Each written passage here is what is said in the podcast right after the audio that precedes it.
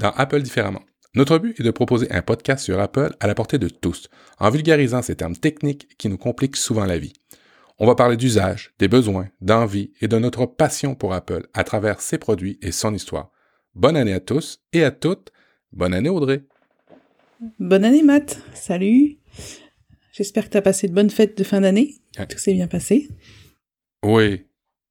Oui, oui, j'ai passé de, de- de très bonnes fêtes tranquilles cette année euh, parce que mes enfants étaient souvent malades, alors on n'allait pas souvent dans la famille. Puis finalement, ben ça c'est c'est quand même bien des fois de, de, de rester à la maison et de prendre ça euh, plus familial à, à la maison. Et toi, as-tu passé de bon un bon temps des fêtes avec euh, toute ta famille et tes amis? Ouais, j'ai passé de bonnes fêtes. euh, je me suis offert des vacances. Enfin, je suis restée, je suis pas partie, mais je me suis offert un moment sans travailler. Euh, une semaine et demie, deux semaines. Et ça fait vraiment, vraiment du bien de, de vivre au jour le jour, en fait. Pas se dire demain, faut que je fasse ça. Donc, euh, non, ça fait vraiment, vraiment du bien. Ça m'a bien ressourcé. Et j'ai eu le temps de faire plein de choses que j'avais pas le temps d'habitude. Donc, c'est, c'est vraiment, euh, ça tombe toujours au bon moment, en fait. Euh, la fin de l'année, ça permet de faire le point et tout. C'est vraiment, euh, c'est vraiment bien de prendre des vacances. Donc prenez des vacances. As-tu Ouais. euh, as-tu réussi à te déconnecter des médias sociaux aussi? Ouais, j'avoue que j'avais préparé mes vidéos là que je poste sur YouTube, mes tutos, j'en avais fait euh, bah, quatre d'avance. Euh, justement pour pas me dire ah oui demain faut que je publie ou faut que je mette ma vidéo en ligne. Donc j'ai vraiment pu pendant deux semaines euh, faire. J'ai fait quand même un peu de Twitter parce que je peux pas je peux pas vivre sans Twitter, mais euh, globalement j'ai pas eu d'obligation. C'est-à-dire j'allais vraiment sur les réseaux sociaux quand j'en avais envie et sans me sans me sentir obligée d'y aller pour publier euh, des posts etc. Donc c'était vraiment euh, le bon côté des réseaux sociaux euh, quand ça fait pas partie du du boulot quoi. Alors évidemment, tu, tu parles de ça parce que toi, euh, dans, dans, dans ta profession, tu es formatrice et youtubeuse, euh, principalement sur les produits Apple, c'est ça, hein? Oui, c'est ça. Formatrice euh, auprès des particuliers, des professionnels. euh, je ne fais que du Apple et euh, je fais aussi, oui, des vidéos sur YouTube. Donc euh, là, j'ai publié ma centième vidéo, donc j'étais contente. Ça va super vite. Enfin, ça va faire presque un an que j'ai lancé ma chaîne là en février. Mhm. Et puis en plus, ben, pour les deux dernières vidéos, j'ai fait un, j'ai testé un nouveau, euh, une nouvelle présentation où je mêle euh, des vidéos et des animations, puisqu'en fait je voulais expliquer ce que c'était euh, iCloud, comment ça fonctionnait. Donc il me fallait vraiment des petits schémas techniques, euh, pas très compliqués, mais que les gens voient vraiment visuellement ce que comment ça fonctionnait. Et du coup je suis assez Mhm. contente du résultat. J'ai eu des bons retours, donc euh, ça fait du bien d'avoir un sentiment d'accomplissement, quoi. C'est toujours agréable comme sentiment. Et tes vidéos sont, sont assez courtes et, et- et très didactiques qu'on peut se permettre de les envoyer à tous. C'est à la hauteur de, de, de tout le monde pour apprendre certaines techniques. Je trouve ça cool. Ouais, j'essaye toujours de partir de la base pour après euh, monter en, en niveau difficulté, mais euh, je fais des vidéos qui expliquent vraiment des manips euh, très basiques, comme des choses un peu plus compliquées. Mais voilà, l'idée c'est que ça plaise à tous et à tous les niveaux, quoi. Bon. Et ben, quant à moi, je suis un, créateur du numérique, euh, site web et ainsi de suite depuis, depuis longtemps. Et euh, ben, je suis un fanboy, de la marque Apple. Et ben, on va vous parler de, de, de, plusieurs des, produits. Ben, en fait, chaque émission, on vous parle de, de produits en particulier. Cette semaine, on a choisi la thématique de l'Apple Télé.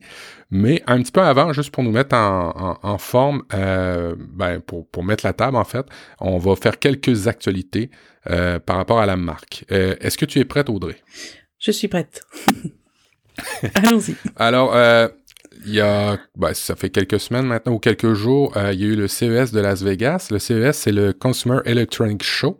C'est un, endroit plus spécialisé où euh, euh, les, les, les, les, compagnies, les nouvelles marques, les startups présentent toutes sortes de produits, de nouveautés technologiques. Et euh, ben, traditionnellement, Apple n'y est pas. Mais traditionnellement, on parle quand même beaucoup d'Apple parce que euh, beaucoup des produits qui sont présentés sont souvent en lien avec euh, ben, la marque La Pomme. Alors, typiquement, il y a des produits qui sont compatibles iOS, des espèces d'extensions qu'on peut ajouter à ces tablettes, des nouveaux styles et des nouveaux claviers, des choses comme ça qu'on peut en entre autres par rapport à toutes les nouveautés qui arrivent. Et cette année, Apple a fait un, un- ce qui, ce qui ne n'est pas très habituel pour la marque, a fait un petit clin d'œil euh, au CES de Las Vegas en louant euh, l'hôtel en face du CES de Las Vegas avec une, une, publicité, je dirais, ou en tout cas une phrase. Euh, Qu'est-ce qui arrive quand ce que vous mettez dans votre téléphone reste dans votre téléphone? Le petit clin d'œil, c'est pour troller, on va dire ça comme ça. Ben, la plupart des compagnies qui font affaire, ou en tous les cas au moins Google et Alexa, qui ont des assistants vocaux et qui ont toutes sortes de, de, produits où les données, en tous les cas, la, la, les données privées sont pas aussi au cœur euh, des, des, fondamentaux de la marque. Alors Apple a voulu comme faire un petit clin d'œil par rapport à ça parce que ben euh, depuis deux ans au CES de Las Vegas, il y a beaucoup de produits qui sont compatibles et Google, euh, OK Google et Alexa. Et ben on a eu plusieurs problématiques par rapport à ces deux marques-là, notamment Alexa aurait enregistré des conversations privées en les envoyant à des utilisateurs. il y a eu aussi certains soucis au niveau de Google. Alors petit clin d'œil, c'est pas, je, me rappelle pas qu'Apple ait fait des publicités négatives contre, des marques. Est-ce que c'est déjà arrivé? Moi, je la connais pas bien, l'histoire de la publicité d'Apple, et je me semble que j'ai rarement vu ça. Ah, euh, bah, là, en fait, c'est vrai qu'ils marquent, Bon, ils sont, c'est vraiment comme tu dis, c'est du, c'est, des trolls quoi, parce que dire euh, ce qui se passe sur votre téléphone reste sur votre téléphone en n'étant pas au CES. Et donc tous les gens qui sortent du show, enfin du CES, ils voient ça. En gros, enfin c'est, ils s'arrivent à faire parler d'eux sans être là, donc euh, c'est tout bénéf financièrement. Et après, dans les pubs, euh, si tu te souviens pas de la campagne de pub... Euh, attends, c'était Get a Mac. Enfin, juste, en gros, c'était Bonjour, je suis un Mac, et l'autre, il disait Bonjour, je suis un PC. Et en gros, il comparait, enfin, et puis le PC, il était toujours, il était pas beau, enfin, il était mal habillé et tout, et le, le Mac, c'était un mec cool. voilà, et il y a eu toute une série comme ça où ils ont, bah, c'était des trolls pareil. Franchement, c'était vraiment trop drôle, quoi je me souviens qu'ils sont un peu taquins quand même. Si, si. ouais. Ben, en tous les cas, toujours sur le toujours sur le clin d'œil des données euh, personnelles et, la, la, protection des données personnelles. Euh, Tim Cook euh, réclame hein, à gorge assez déployée de, une loi un peu comme en Europe vous avez sur le RGPD sur la protection et l'utilisation des données personnelles. c'est pas la première fois qu'il le dit, mais là il le dit un petit peu un petit peu plus fort. Euh, je sais pas euh, si ça va ça a des échos aux États-Unis notamment. En fait, ils réclament une loi aux États-Unis. Je sais pas s'il y a beaucoup d'échos, en tous les cas une sympathie par rapport à ça. Euh, je sais que c'est pas vraiment un enjeu en Amérique du Nord chez nous euh, la protection, mais ça commence à s'en venir un peu plus avec des, des, des Facebook Analytica, avec des, des, scandales comme on entend. Euh, je sais pas si euh, Apple va, va va faire la différence. Mais en tout cas, c'est quand même bien de voir ce qui arrive. Euh, toi, depuis le RGPD, est-ce que vous avez vu des, des, des, différences sur le comportement des marques? Est-ce qu'il y a des marques euh, compliant euh, ou c'est juste au niveau des sites web, le RGPD, Audrey? Mais en fait, c'est ce que j'allais dire, c'est qu'en gros, faire des lois, c'est bien, mais les appliquer, c'est mieux. Ouais. Et souvent, alors que ce soit en France ou ailleurs, euh, il y a toujours des lois fabuleuses qui sont faites, mais pour les appliquer, c'est toujours plus compliqué. Et pour le RGPD, donc on a surtout vu, bien sûr, quand on navigue sur Internet, maintenant, il faut cliquer euh, quatre fois sur un site avant de pouvoir lire euh, ce qu'on est venu lire. Donc c'est assez pénible. Et après, tu vois, ça me fait penser. J'ai eu des clients, enfin même moi ça m'est arrivé, ma banque qui, qui, qui fusionne avec une autre banque, enfin bref, changement de compte en ligne. Et puis euh, enfin de compte de code d'accès pour accéder au, compte. Et puis euh, bah, ils envoient en clair euh, l'identifiant et le mot de passe quoi par mail. Et quand j'ai vu ça mais c'est enfin tu vois c'est interdit normalement par le RGPD et en fait je sais plus qui aussi avec créé un compte en ligne et puis il t'envoie en clair le mot de passe. Mais c'est inacceptable, quoi. Enfin, franchement, euh, surtout les boîtes mail, c'est ce qui est le plus piraté.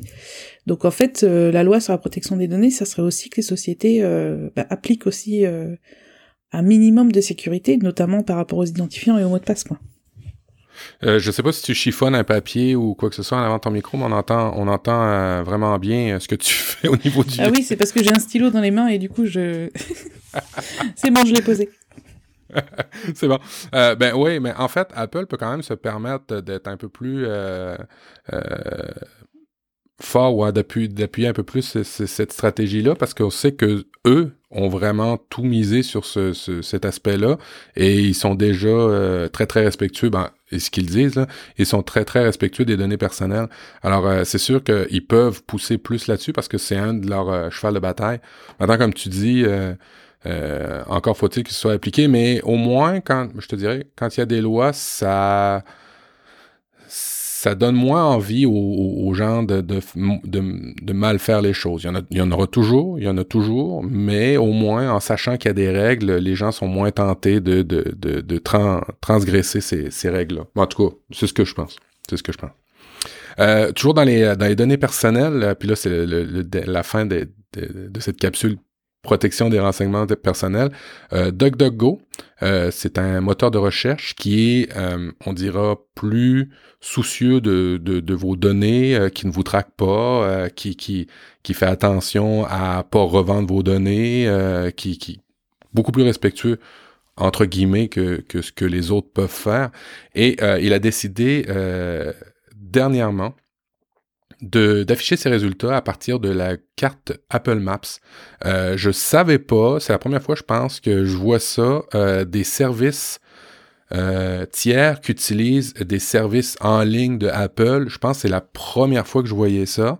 Euh, typiquement, habituellement, on prenait OpenStreetMap, on prenait Bing Map quand on voulait pas prendre Google Maps. Mais là, de prendre Apple Maps, je trouve que c'est c'est une nouvelle voie vers des services en ligne qu'Apple nous a jamais habitués à faire.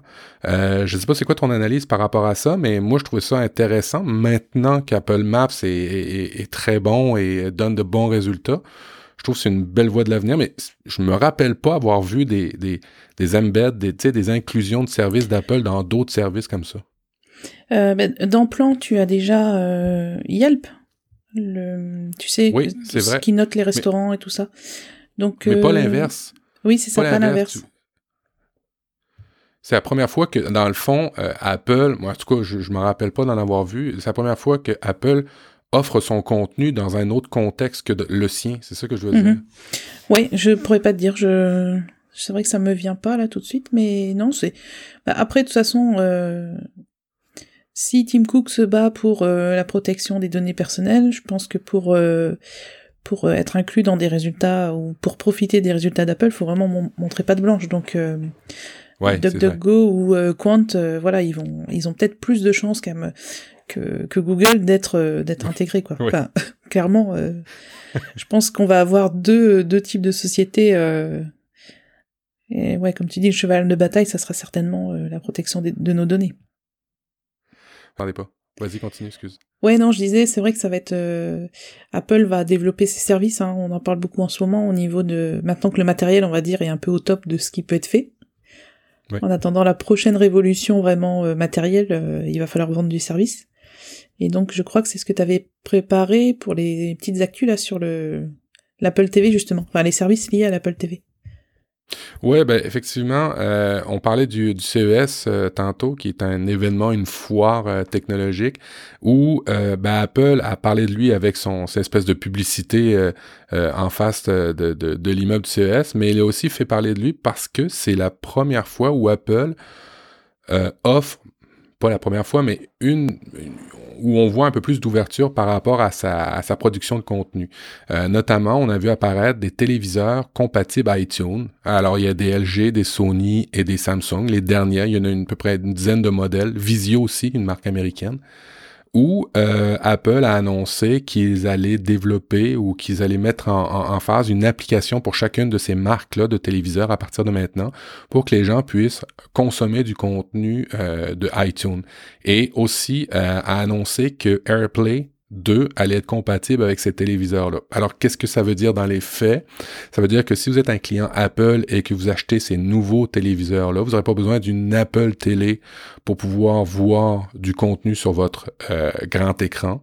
Euh, vous allez pouvoir nativement, à partir de ces télés-là, consommer du contenu Apple euh, légalement, tout à fait comme si vous étiez dans l'écosystème d'Apple. Il y a eu un petit, il y a eu des, des petites questions par rapport à ce mouvement-là qui est un peu euh, bizarre euh, du côté de chez Apple, euh, notamment sur l'aspect le, des données personnelles. certains journalistes techno se sont posés la question est-ce que ben les, les compagnies comme Samsung, Sony, ainsi de suite allaient pouvoir voir ce que vous allez voir? Ben, En fait, être, pouvoir être tenu au courant de ce que vous allez consommer. Non, Apple met des barrières de sécurité pour ces applications-là, mais au moins vous allez pouvoir les consommer tout en étant dans la sécurité Apple. Alors, je, trouvais ça euh, assez incroyable parce que on se souvient, Apple vend l'Apple Télé et il vend l'Apple Télé euh, en disant que c'est le seul moyen de consommer du contenu sur un écran géant ou sur un gros écran, c'est avec l'Apple Télé. Là, il y a une espèce d'ouverture. On sent venir le service de, streaming arriver. Euh, je, je, suis assez euh, on n'est pas habitué hein, par rapport à, Apple. On sait qu'il y a un service de streaming qui va arriver à la Netflix. Euh, et là, il y a une espèce d'ouverture où Apple développe sur plein de plateformes, Sony, LG, euh, Samsung, euh, son application pour qu'elle soit consommée par plus de personnes. Est-ce que tu penses mm. que c'est un aveu d'échec par rapport à l'Apple Télé, Audrey? Ben, en fait, ça me fait penser à l'époque où iTunes a été disponible sur PC. Ouais. Parce qu'en gros, c'était un peu le même principe, quoi. En gros, ils mettaient un logiciel à disposition sur un, sur un ordinateur, là c'est sur des télés. Bon, après, euh, non, je pense qu'ils veulent euh, ratisser large. En gros, c'est comme vendre sur Amazon, quoi. C'est-à-dire que pourquoi se priver d'un contenu... Euh, enfin, pourquoi se priver de vente alors qu'on peut le faire? Franchement, euh, ils ont pas tort. Après, moi, je j'ai pas de télé connectée, donc j'ai une Apple TV, mais je suis pas sûre, tu vois, de vouloir mettre mon identifiant Apple sur une télé Samsung ou, une télé Sony, parce que notre identifiant Apple et notre mot de passe, c'est quand même bah, la clé du château, quoi. C'est-à-dire qu'aujourd'hui, si quelqu'un trouve ça ou pirate ces données-là, ils ont accès à notre cloud, à notre photo, enfin, à, nos photos, à tout ça, quoi. Donc moi, au niveau de la sécurité, je serais quand même méfiante, quoi. Mais, mais tu as tellement raison parce que on sait que les, les peut-être pas Sony, mais on sait que les Samsung, euh, Visio, ainsi de suite, ont des, des, des enjeux de sécurité parce qu'ils font pas de mise à jour ou rarement les gens sont habitués de faire les mises à jour d'une télévision. Bah oui, c'est ça, oui. Alors, c'est un bon, c'est un vrai bon point par rapport à ce que tu dis, tandis que quand tu as une Apple Télé, ben, automatiquement, elle se met à jour. C'est vrai que j'avais pas pensé à ça. Et puis, comme tu dis, quand tu as ton compte à, Apple, tu as ton compte, tu as, l'accès au trésor, c'est-à-dire euh, euh, tes notes, euh, tes photos, euh, toute l'information. Bah ouais, toute notre vie, quoi. Enfin, franchement, toute notre vie numérique. Si en plus on a que des produits Apple, enfin, après, bon, je pense que si, pourquoi pas créer un second identifiant Apple qui servirait qu'à l'achat de, de contenu sur le téléviseur, c'est, c'est largement possible. Après, on pourrait pas en profiter sur les autres appareils, mais enfin, ouais, ça serait un peu compliqué, mais il faudrait vraiment qu'Apple nous garantisse euh, qui déconne pas là-dessus que une fois qu'on a saisi notre identifiant et notre identifiant et notre mot de passe, euh, ça, cra ça craint rien quoi. Et puis en plus les télés ça se revend, enfin tu vois il y a tout un truc derrière. Euh... Ouais, je va falloir former les gens quand même. va falloir leur expliquer euh, attention, euh, ouais. tu sais on voit déjà tellement de gens qui vendent leur iPhone sans se déconnecter d'iCloud que. Ouais. Ouais. ouais.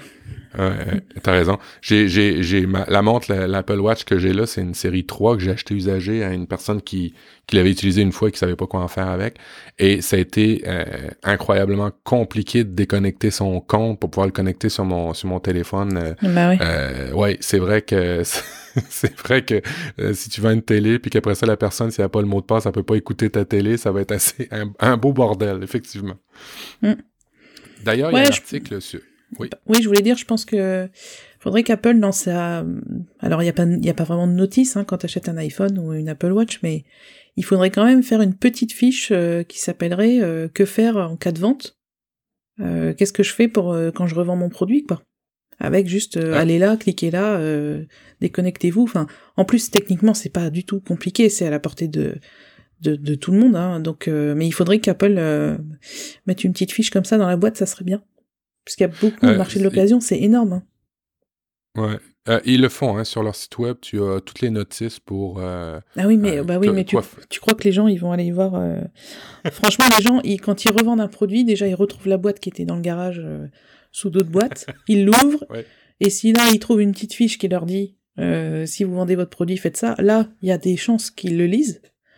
Mais alors, la plupart des gens ne se disent pas, je vais aller voir sur le site comment on fait. Enfin, il y a que les accros à la à la sécurité comme nous qui qui faisons hyper gaffe à ça. Les... Non, mais en plus, c'est pas. Enfin, j'accuse pas du tout les gens parce que c'est vrai que naturellement, bon, bah, un téléphone ou une télé, bon, c'est juste un objet. C'est pas. Mhm. Voilà. C'est. C'est ça qui est un peu compliqué à faire comprendre aux gens, mais faut leur faire peur un peu. En général, ça. En général, ça marche. Moi, c'est ce que je, je fais ça avec mes clients parfois. Hein. Je leur dis attention. Euh, enfin, je, je fais pas les gros yeux, tu vois, mais bon, je leur dis, euh, oh là là, mais il faut pas faire ça. Ou j'exagère un peu le trait pour qu'ils comprennent que l'accès à leur identifiant Apple, ça ouvre à tout le reste. Tu vois, le trousseau iCloud, enfin les mots de passe, c'est énorme maintenant tout ce qu'on met dans cet identifiant. Donc faut. Effectivement. Et, et, et, ben, c'est peut-être aussi en lien. il y a eu un autre article sur The Verge quand un ils ont annoncé la stratégie de déployer iTunes sur les téléviseurs. Euh, The Verge a fait un article se questionnant sur la stratégie parce que, euh, comme il disait, il y a quand même déjà 30 millions de Fire TV aux États-Unis de, de vendus, d'activés et 27 euh, millions de Roku. Euh, Fire TV et Roku, c'est les compétiteurs à l'Apple Télé. C'est des espèces de petites box qu'on branche dans la télévision pour consommer du Netflix, du YouTube ou des contenus médias sur la télé. Et c'est vrai que c'est assez particulier de la part de Apple, d'autant plus pour Fire TV qui appartient à Amazon, euh, de pas avoir fait une application puisqu'il y a les applications Amazon sur l'Apple Télé. Euh, je ne sais pas pourquoi ils n'ont pas fait ce cheminement-là. Peut-être ça va arriver aussi, mais il y avait quand même un questionnement, puis je trouvais ça intéressant de le mettre dans les notes de l'émission. Ouais, je pense que ça va arriver. Hmm. Alors, ce qui va arriver, c'est assurément un service de streaming, un service à la Netflix, je dirais. Euh, euh, je sais que euh, ben, il y a plusieurs personnes qui se posent les questions par rapport à ce nouveau service-là. Euh, sans aller dans des rumeurs, on vous a mis dans les notes de l'émission un article sur tout ce qu'on sait de pas mal certains d'Apple par rapport à ce nouveau service-là qui devrait arriver en 2019. Est-ce que tu en as entendu parler, Audrey? Oui, bien sûr, ouais. Alors moi, je, je Ouais, j'ai vu qu'ils allaient. Euh, il y a des séries là qui vont. Ils ont racheté les droits, etc. Donc, euh, ouais, je pense qu'ils vont se lancer là-dedans. Après, je sais pas si c'est une bonne chose. Parce qu'on va en parler après, mais euh, ce qu'ils proposent plutôt avec leur application qui s'appelle App TV, là. Enfin, là. Mhm.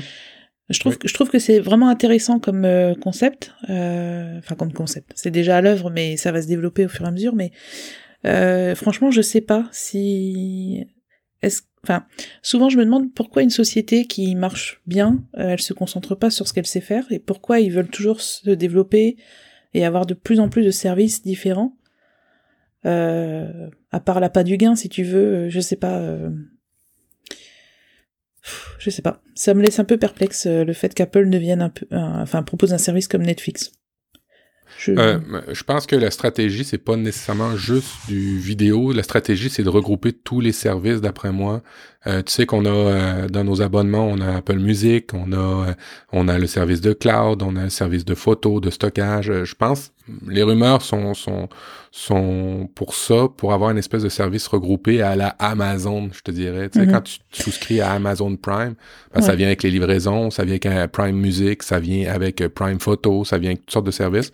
Et je pense que c'est la stratégie d'Apple, c'est de, compléter leur gamme de services avec les vidéos, choses qui n'ont qui n'ont juste en, dans le fond qui ont déjà, mais en location seulement. Et euh, ben, ils sont comme tributaires un peu des droits, des partenariats qu'ils ont avec les, maisons, les maisons de, de, de production. C'est pas Apple qui les produit, c'est Sony, c'est Warner. Hmm. Alors ils, ils ont pas euh, le, la maladie de, enfin pas la maladie, mais ils ont pas le contrôle bout en bout de la production. Puis ça, tu vois, pour ça, euh, Apple a toujours eu cette fascination là de, de, contrôler du bout en bout de euh, la création de, de, produits. Alors, pour, pour en revenir à ce service-là, il devrait débuter début 2019. La personne en charge chez Apple de ce produit-là, c'est Eddie Q. Euh, il y a eu des euh, gens engagés dans les deux dernières années de chez Sony, de Warner, de chez Gaumont. Euh, ils vont privilégier à la sortie certaines... Ben, en fait, pas la quantité, mais la qualité. Euh, évidemment, euh, pour Apple, la qualité, ça se résume à quoi? À ben, des émissions pas de sexe, pas de violence, oh non. Euh, pas de, pas et, oui, et, pas de drogue. les, choses les choses assurées, c'est que Oprah, qui est une présentatrice américaine ultra populaire ici en Amérique du Nord, a signé avec Apple. Sesame Street, est-ce que tu as connu ça, toi, Audrey? Oh, de nom, mais non, pas vraiment. Sesame Street va Sesame Street va faire son, son, apparition sur les services de l'Apple Télé, des documentaires. Euh, ils ont signé plusieurs droits dans euh, Foundation, de euh, la série de, de, de, trois films de Isaac Asimov. Ils ont confirmé aussi que Apple n'achètera pas Netflix, Apple n'achètera pas Sony, Apple n'achètera pas Disney. Ils vont créer du début jusqu'à la fin leur service, un peu comme ils l'ont fait pour Apple Music. Ils n'ont pas racheté euh, Deezer, ils n'ont pas racheté Spotify, ils ont créé leur service mhm. à partir de zéro. C'est ce qu'ils font. Ça devrait débuter début 2019. Les rumeurs sont euh, au fait que on, tous les abonnés qui ont déjà des services chez Apple, des téléphones, des tablettes, des Apple Télé, auraient pendant 90 jours ce service-là gratuit et euh, les autres ben, paieront, vont, vont, souscrire à ça. Ils vont y aller à la méthode de Apple Music un peu au début. Là, on avait trois mois gratuits pour l'essayer. Ben, on aurait à peu près ça aussi pour euh, tester la, la nouvelle mm-hmm. mouture de télévision, ben, de, de films, de consommation de, de services. Et c'est ce qui se dessine euh, au début 2019 pour Apple. Ouais, je voulais rajouter aussi que, en fait, ce qui est flagrant aujourd'hui, c'est vrai que par exemple, nous, tu vas prendre Netflix, euh, pour 10 euros par mois, on a un catalogue énorme de 4000 films, enfin, des séries, euh, bah, en gros, c'est impossible de tout voir tellement il y en a. Et en fait, le, pour 10 euros par mois, ce qui est franchement une aubaine, hein. enfin, faut le dire clairement, c'est même pas le prix de, de place de cinéma. Euh, et en fait, je me dis, c'est vrai que quand on voit sur l'Apple TV, euh, quand on va dans l'iTunes Store, euh, qu'on veut acheter un film, ou enfin, est-ce qu'il y a encore des gens qui achètent des films numériques? Je sais pas. Mais en tout cas, même la location, c'est quasiment 4 euros. Euh, il y a des contraintes techniques qui sont assez pénibles. Par exemple, quand on loue sur l'Apple TV un film, il faut donc on a 30 jours pour le regarder. Et quand la lecture a commencé, on a 48 ou 24 heures pour finir de regarder le film. Oui, c'est vrai. Donc en fait, c'est vraiment, on se dit, bon allez, si on met en lecture, euh, faut que dans les deux jours on l'ait vu. Enfin, c'est quand même des, des, des techniques très éloignées de ce qui se fait maintenant, où on regarde quand on veut, sans, sans, sans durée, sans limite. Donc c'est sûr qu'en fait, euh, si on compare ça à la musique, c'est clair qu'ils ont ils ont intérêt à évoluer et à faire euh, bah, vraiment du streaming pur et dur où on, où on paye mensuellement et et là alors Bien sûr, ça serait trop génial d'accéder à tout ce qu'il y a sur l'iTunes Store, mais faut, faut pas rêver non plus. Là, il y aurait vraiment des gros problèmes de droit et tout ça, mais euh, ouais, je pense qu'en fait, c'est comme ça qu'ils vont faire évoluer leur service. Je, ouais. Enfin là, je viens, en fait, j'en parle maintenant parce que je viens juste de, me rendre compte de ça, mais c'est vrai que je suis pas sûr qu'ils louent encore ou qu'ils vendent encore beaucoup de films en fait. Non, ben un peu comme euh, est-ce que tu achètes encore des, des, euh, des pistes de, de, musique à 99 sous sur euh, l'iTunes Store? Je pense pas. Ah là là, ben si. En fait, alors pour, ah ouais? franchement pour la musique, je n'achète clairement pas pour 10 euros par mois de musique. Moi, j'achète pas beaucoup de musique. J'écoute souvent les mêmes choses. Enfin, j'ai quand même, je sais plus, 7000 ou 8000 euh, morceaux de musique dans, dans, iTunes en fait que j'ai depuis des années et des années. Donc ça mhm. fait un turnover qui est assez euh, important.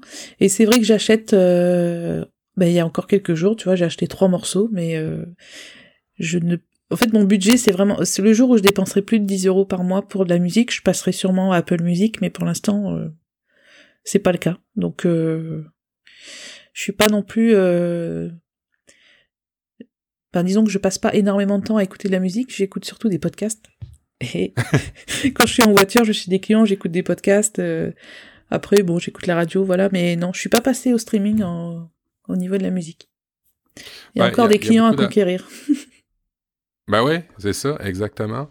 Et euh, tu, tu, sais que Apple Music est passé euh, numéro un en Amérique du Nord par rapport à Spotify. Euh, il, y a, y, a, beaucoup d'avantages, moi je trouve, à Apple Music, notamment sur le fait qu'ils sont pas insistants comme Spotify. Tu sais, quand tu écoutes un morceau sur Spotify, de la minute que tu ouvres ton téléphone puis que tu commences à naviguer dedans, ben, ça va bloquer l'autre endroit où tu l'écoutais. Bref, c'est la croix et la bannière pour... T'as pas de lecture simultanée? Non, c'est ça. Euh, tandis qu'Apple, bon, ben, ça reste dans ton compte, ça reste dans ton compte. Tu peux l'écouter sur deux devices en même temps. Même si c'est stupide, ben, ils vont te permettre. Euh, il y a aussi euh, ben, le partage familial qui est, qui qui est mm. vraiment chouette avec Apple Music. Et, et, et, vraiment, Apple Music prend une toute autre dimension sur Apple TV. Euh, la minute où on peut écouter toutes sortes de vidéoclips, en soirée avec amis, en arrière. Euh, euh, on a même accès à iTunes, les, les, les, shows du spectacle iTunes avec Apple Music. c'est vraiment, vraiment chouette quant à l'Apple Télé. Mmh, oui.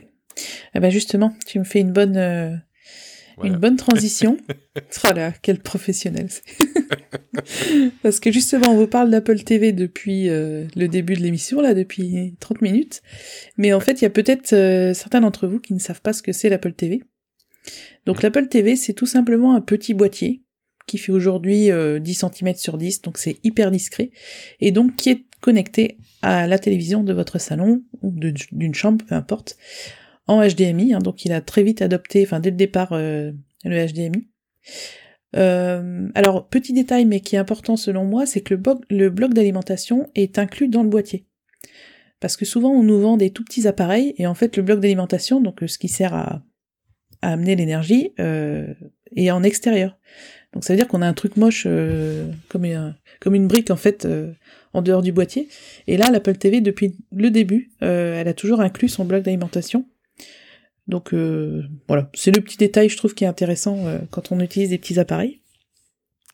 Ouais, et donc, ouais, je sais pas si tu, tu sais, des fois ils vendent des mini PC, donc t'as l'impression que ça va pas prendre de place, que ça va être joli et tout, ou des, et puis en fait t'as le gros bloc d'alimentation affreux qui pendouille, et c'est, enfin, c'est vraiment pas, pas pratique même pour le rangement, etc. Donc là c'est bien. Euh, donc en fait le l'Apple TV euh, à la base ça servait à visionner le contenu qu'on avait sur notre euh, ordinateur.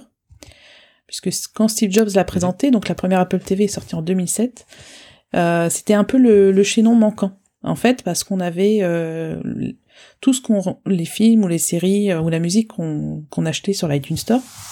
Je crois pas qu'il y avait trop de locations à l'époque parce qu'il fallait vraiment des connexions internet qui qui suivent. Et euh, en fait, euh, donc quand euh, vous reverrez dans les notes de l'émission, je vous ai mis les vidéos de présentation de l'époque. Et en fait, ils expliquaient que donc on avait notre Mac, on avait notre iPod avec le petit écran. Qu'est-ce qu'on avait d'autre? Attends, il y avait trois trucs sur le schéma. Bah, il y avait iTunes, Mac. Bah oui, il y avait iTunes, tout simplement. Voilà. Et donc le chaînon manquant, c'était le petit objet qui allait nous permettre de voir tout ce qu'on avait acheté sur la télévision, donc l'écran plat du salon. Donc ils ont créé l'Apple TV en 2007 et euh, donc ça donnait accès à tous les contenus de l'iTunes Store et aussi au contenu euh, au fur et à mesure des années bien sûr ça a évolué mais au contenu euh, qui se trouvait donc sur les Mac et après on a eu accès directement à l'iTunes Store en direct. Mmh. Ce qui est l'évolution aussi, ce qui est très intéressant aujourd'hui, c'est qu'on peut projeter l'image de notre iPhone ou notre iPad ou notre Mac sans fil sur la télévision via AirPlay. Donc il suffit de partager, euh, en gros c'est comme un partage d'écran qu'on fait sans fil. Et ça c'est vraiment génial quand vous avez du monde à la maison, vous voulez regarder des photos, euh, vous les faites défiler sur votre iPhone et la, télévision affiche, affiche les photos. Donc c'est mieux que d'être agglutiné à, à, 10 autour de, autour de l'iPhone. Ouais, si tu, si tu me permets, euh, l'Apple Télé a aussi une vocation au niveau du bureau.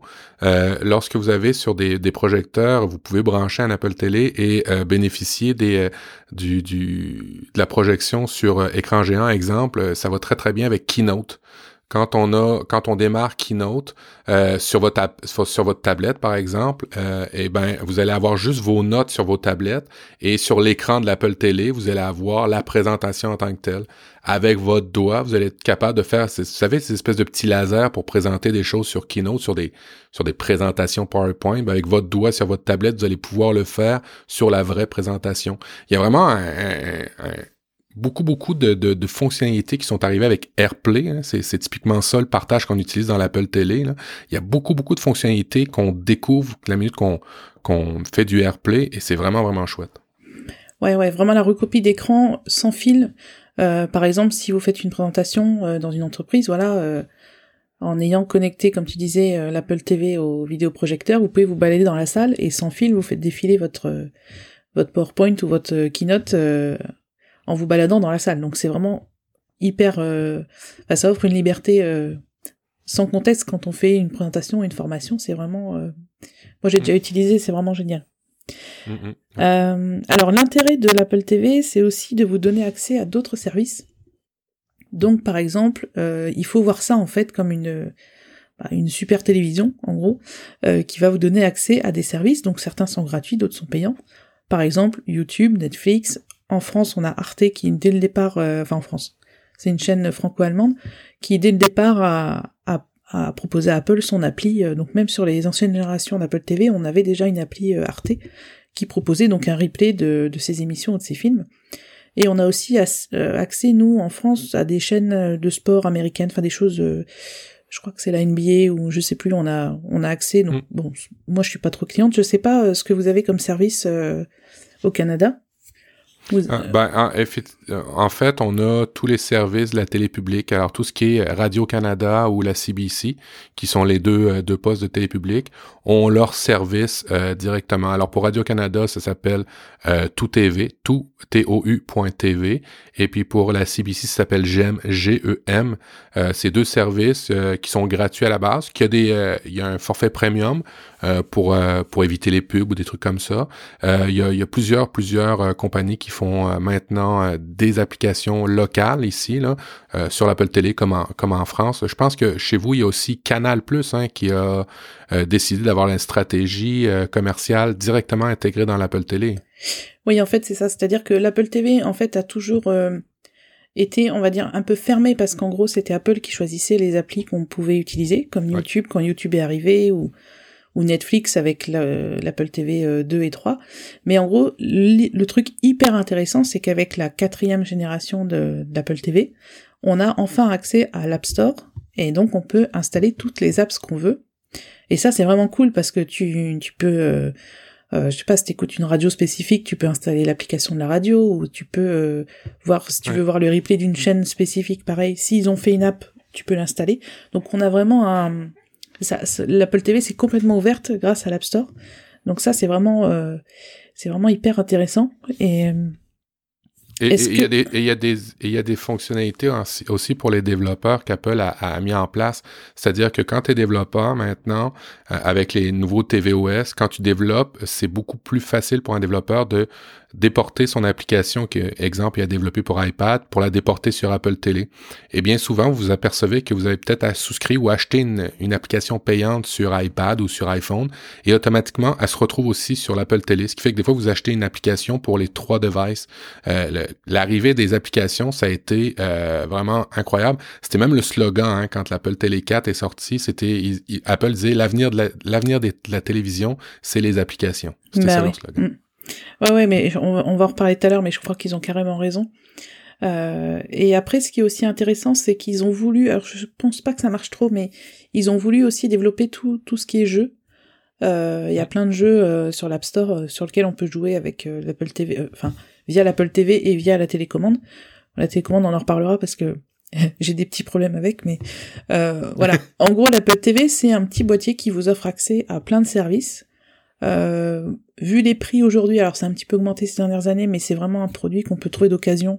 Je vous dirai quel modèle prendre, mais euh, pour une centaine d'euros, euh, enfin même en neuf c'était à peu près 100 euros, l'Apple TV 3 par exemple, qui, qui est vraiment un, un modèle. Euh, alors certes, on peut pas installer d'apps, mais suivant les besoins que vous avez, ça peut être suffisant. Donc franchement, c'est un boîtier qui est assez intéressant. Moi, j'ai eu l'Apple TV 2, la 3, et là j'ai acheté la 4 il y a pas longtemps. Donc la 2 et la 3 qui sont quand même euh, vieilles, hein, puisque la 2 elle est sortie en 2010. Euh, je l'ai installée euh, récemment chez des, des anciens de la famille qui, qui voulaient Netflix et puis je leur ai dit bon bah je vais changer d'Apple TV, je vous la donne et puis pareil pour la 3. Juste attention à ton, à ton, à ton micro Audrey. Ça, ça fait beaucoup de bruit ton crayon je pense. Ah mais je l'ai plus là. Alors attends. Ah ok. Il faut ouais. Bon. Est-ce que c'est c'est peut-être ton chat peut-être qui nous joue des tours non, je pense que c'est juste le frottement de mes bras sur le bureau. Ah, ok, parfait. Je sais pas là si t'entends. Non, là, il y en a plus de frottement. D'accord. Là, il y en a un peu. Ouais, c'est ça, il faut pas que je bouge, quoi. Bon. euh, micro très sensible, désolé. Euh, voilà. Donc, en fait, l'Apple TV, euh, est-ce que... Donc, toi, Matt, tu en as une? Euh, moi, j'ai l'Apple Télé depuis la deuxième génération. Euh, c'est un, des cadeaux, euh, un des premiers cadeaux techno que ma, ma, conjointe a commencé à faire parce que à une certaine époque, ma conjointe osait pas du tout m'acheter des produits techno. Elle savait jamais ce que j'allais aimer. Puis à partir de l'Apple Télé, elle s'est comme convertie à, en fermant les yeux en disant bon, d'un minute c'est un produit Apple, Mathieu va être content. Alors c'était le premier cadeau techno qu'elle m'a acheté sans me le dire, et c'était l'Apple Télé 2. L'Apple Télé 2, euh, quand est arrivé, ça a été, euh, dans la maison, ça a été une révolution pour un aspect, euh, et puis ça, on n'en parle pas assez, c'est la simplicité de la télécommande. Euh, on était habitué à, des télécommandes, vous savez, on a tous des télécommandes de télé ou de box, ainsi de suite, avec plein plein de boutons. Quand l'Apple Télé est arrivée euh, chez nous, ça a été la stupéfaction pour deux aspects. D'abord, elle était d'une minceur incroyable, la télécommande. Même l'Apple Télé 1, la télécommande n'était pas grosse. Et elle n'avait que trois boutons essentiellement euh, très très simple. Euh, alors moi j'ai eu à partir de cette génération là euh, et j'ai rapidement jailbreaké ce qu'on appelle dans l'univers Apple, je dirais débloquer, débrider un peu le produit pour donner une autre dimension ou pour pouvoir écouter mon contenu plus personnalisé par rapport à ça. Vous pouvez encore le faire pour l'Apple Télé 3, le jailbreaker. Je peux vous mettre, si vous êtes intéressé, vous communiquez avec moi, je peux vous mettre des liens où c'est beaucoup plus sécuritaire de le faire parce que vous pouvez, faites pas ça n'importe comment parce que c'est quand même encore une fois, comme on disait tantôt, votre compte Apple qui est en jeu, mais vous pouvez quand même donner une dimension intéressante. Ouais, c'est pas très bien. Non. non, non, c'est vrai que jailbreak, c'est, bah, en gros, vous, vous cassez la sécurité d'un, enfin, les, les contraintes d'un produit pour en faire, pour en plus de choses, mais globalement, c'est, c'est pas très légal, mais bon. Après, il y a plein de gens qui disent, j'achète un produit, je veux faire ce que je veux avec. Donc, euh, bah, de toute façon, l'idéal, c'est de, tester l'Apple TV telle qu'elle existe. Et puis, si vraiment vous sentez à l'étroit, euh, voilà, il y a, comme tu dis, euh, tu donneras ce qu'il faut, je crois, pour euh, pour qu'ils se débrouillent euh, pour jailbreak. Pour ceux qui sont intéressés. En fait, euh, en fait, je je vais, euh, je vais euh, fournir le lien. C'est maintenant un des gros euh, développeurs d'applications sur Apple Télé qui avait fait cette recette-là que tu pouvais acheter. C'est pas un lien en tant que tel pour le pirater, c'est vraiment un produit que vous achetez avec une garantie en arrière et, et, et, un support en arrière. C'était cette compagnie-là que vous, vous, pouviez faire. Fait que bref, moi, quand c'était entré dans ma vie, il y a eu deux, deux, deux chocs. D'abord, la, la la grosseur de l'appareil avec la télécommande, c'était très petit et très simple. Et puis le deuxième choc, ben, c'est de voir les podcasts arriver à la télé. Euh, à la grosse télé. Euh, c'est stupide dit comme ça, mais c'était la première fois où on pouvait consommer des podcasts simplement. Où on disait à une personne, si tu veux les podcasts, si tu veux que ce soit simple, pas besoin d'application, pas besoin de rien, sur ton Apple Télé, tu appuies là avec ta télécommande et tu peux chercher et ajouter des, des podcasts à écouter. Et ça, je te dirais que pour le, podcast qu'on fait, c'était vraiment un gros avantage à l'époque. Ouais, c'est vrai. Ouais. Bah, de toute façon, tout ce qui était disponible dans l'iTunes Store, hein, euh, la musique, les films, les séries et les podcasts, en effet, étaient accessibles sur la, enfin, est accessible sur l'Apple TV. Et après, il y a eu des applications dédiées, mais euh, ouais. C'est, bah, c'est franchement, moi, c'est un produit que j'ai toujours euh, apprécié. Hein. J'ai commencé avec pareil avec la, la, deuxième génération, et je, Aujourd'hui, je l'utilise, enfin, j'ai la version 4 et je l'utilise, euh, franchement, je l'utilise tous les jours parce qu'en gros, je regarde peu la télévision, je regarde surtout du contenu sur Netflix ou, ou ailleurs. La musique, c'est pareil, euh, c'est en lien avec mon compte, euh, mon compte Apple, donc je peux écouter la musique que j'ai achetée. voilà, c'est vraiment un produit. en fait, ça donne une certaine liberté puisqu'on regarde le contenu qu'on veut quand on veut et on n'est pas là à se dire ah oui, ça commence à 21h il faut être, euh, voilà, euh, la pause pipi, c'est que pendant la pub. Enfin, on a retrouvé une certaine liberté. Non, mais c'est vrai parce qu'on, franchement, combien de films on a loupé, euh, on loupé les débuts de films tout le temps. voilà, là, on est vraiment, c'est vraiment des produits à la demande et c'est, moi, je trouve ça vraiment très confortable. Je suis très, très contrariée quand je dois me remettre à regarder un film sur la télé avec les coupures pub et tout. c'est, c'est vraiment désagréable, quoi. Ouais, t'as bien raison. je, je, je sais pas si on on, peut, le, succès est autant grand en Europe qu'en Amérique du Nord.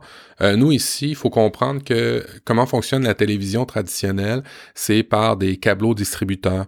Euh, on a la télé hertzienne comme vous l'avez en Europe, mais on a beaucoup, beaucoup moins de postes, on a beaucoup, beaucoup moins de chaînes. Alors, euh, typiquement, on doit souscrire à un abonnement de câbleaux distributeurs et euh, il y a eu un gros mouvement de, euh, on appelle ça les, les, coupeurs de, de, de, câbles, les cord cutting euh, aux États-Unis, puis c'est arrivé aussi au Canada, euh, de gens qui en avaient marre d'être pris pieds et mains liés avec des forfaits télévision qui payaient, qui étaient assez chers, euh, et, et, ont voulu commencer à consommer de la télévision et sans forcément avoir un ordinateur branché sur la télé, quelque chose de simple. alors c'est pour ça que ce mouvement-là de cord cutter est arrivé en Amérique du Nord. Alors. Évidemment, euh, les premiers, euh, il y a eu B-Box, il y a eu ben, Roku qui est très très fort, certaines petites télé connectées Android, mais Apple Télé est arrivé et, a trouvé sa place. Pas, pas une grosse grosse place, mais a quand même trouvé une place assez intéressante aux États-Unis de par ce mouvement-là, en souscrivant évidemment à des, forfaits comme Hulu, ABC, HBO, Netflix qu'on a qu'on a ici en Amérique du Nord, et, et c'est toujours du, du contenu fermé, mais du contenu où vous souscrivez, mais vous souscrivez un petit peu plus à, la pièce. C'est un peu moins cher, je dirais. sais, quand on a un forfait Netflix, on peut le partager avec sa famille. sais, comme moi, j'ai un forfait Netflix à quatre personnes, fait ce qui fait que ça coûte rien ou pratiquement rien au reste de la famille. Ça coûte beaucoup moins cher que le câble traditionnel télé. Et je sais pas si vous avez eu ce mouvement-là en Europe, je sais pas comment ça fonctionne, mais en, Amérique du Nord, c'est vraiment très, très dispendieux c'est pour ça le succès de cette petite box-là. Ben, nous, en France, c'est vrai que l'Apple TV, elle a pas énormément marché. Euh, les gens qui, l'ont euh, trouvent ça vraiment génial, ils l'adorent, donc euh, ils s'en séparent pas. Mais en France, nous, on a euh, ce qu'on appelle la redevance télé, donc qu'on paye tous les ans avec nos impôts. En gros, ça doit être 130 ou 140 euros par an, qui nous offre toutes les chaînes de ce qu'on appelle maintenant la TNT. Donc c'est plus la télé hertzienne, maintenant c'est la télévision numérique terrestre et en gros, on a aujourd'hui, euh, je sais pas, une vingtaine de chaînes. Et la redevance télé euh, permet de payer tout ce qui est public. Donc on paye pas pour les chaînes privées. Les chaînes privées, c'est gratuit. Enfin, c'est gratuit. Il y a de la pub, quoi. Euh, il y a un peu moins de pub sur les chaînes, euh, les chaînes publiques. Mais bon, globalement, c'est Enfin, la télévision française a perdu un peu de son, son éclat. On a plus de chaînes, mais est-ce que les émissions sont plus intéressantes? Euh, franchement, non, il y a beaucoup de gens qui râlent un peu en payant la redevance. Euh, voilà, après, bon, il y a, y a, des très bons... Euh, enfin, moi, je préfère la télévision, les chaînes publiques, clairement, parce qu'il y a vraiment des, des reportages intéressants. voilà. Mais ouais, en France, en fait, l'autre problème, pour l'Apple TV du moins, c'est que souvent avec notre opérateur Internet, on a une box télé. Une box qu'on branche sur la télé et qui nous offre accès ben, à des applis, à du replay. Euh. Donc en fait, ça vient un peu en concurrence avec l'Apple TV.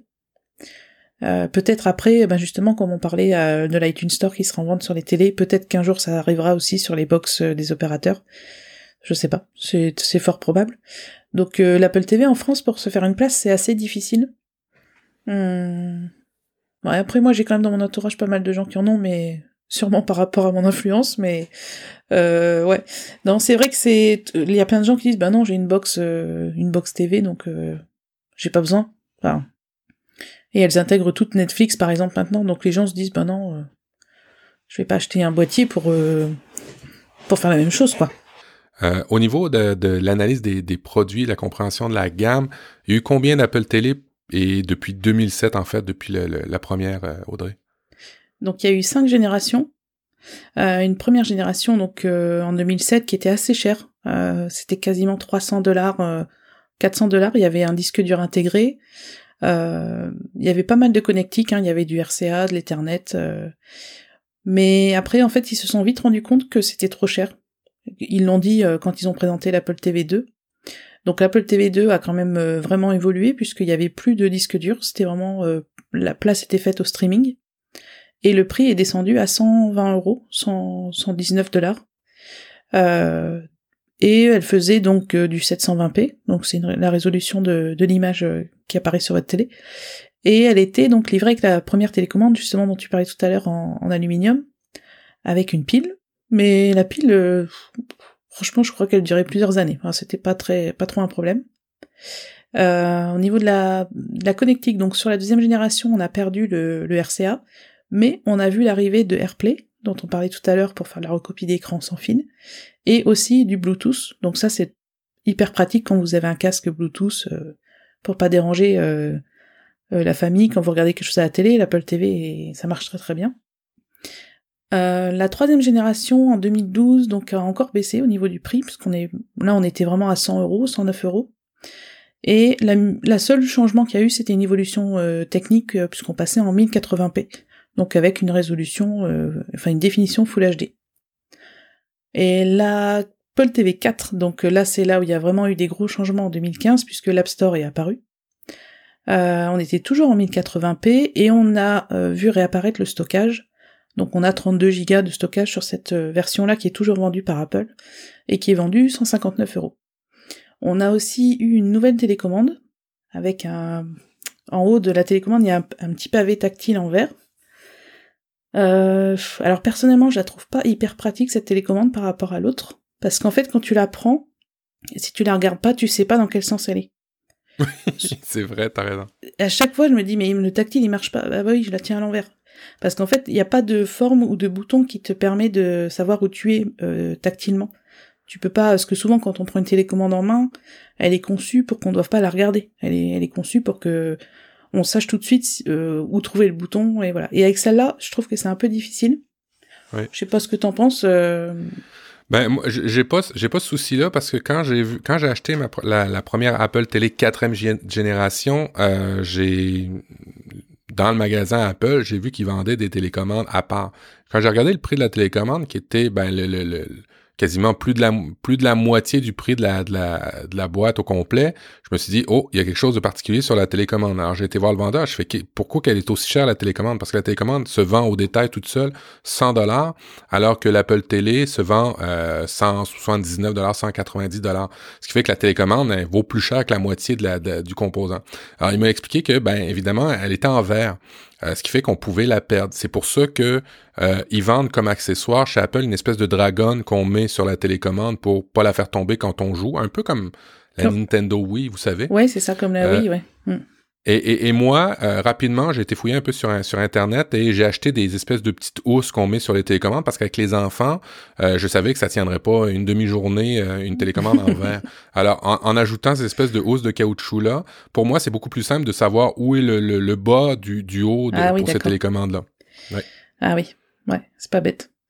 alors, cette télécommande, elle a quand même apporté quelque chose, c'est un bouton dédié à Siri et moi, je dois avouer que je suis pas trop utilisatrice de Siri, euh, sauf pour les rappels sur l'iPhone. Je trouve que ça marche très bien, mais globalement, euh, j'aime pas trop parler aux machines.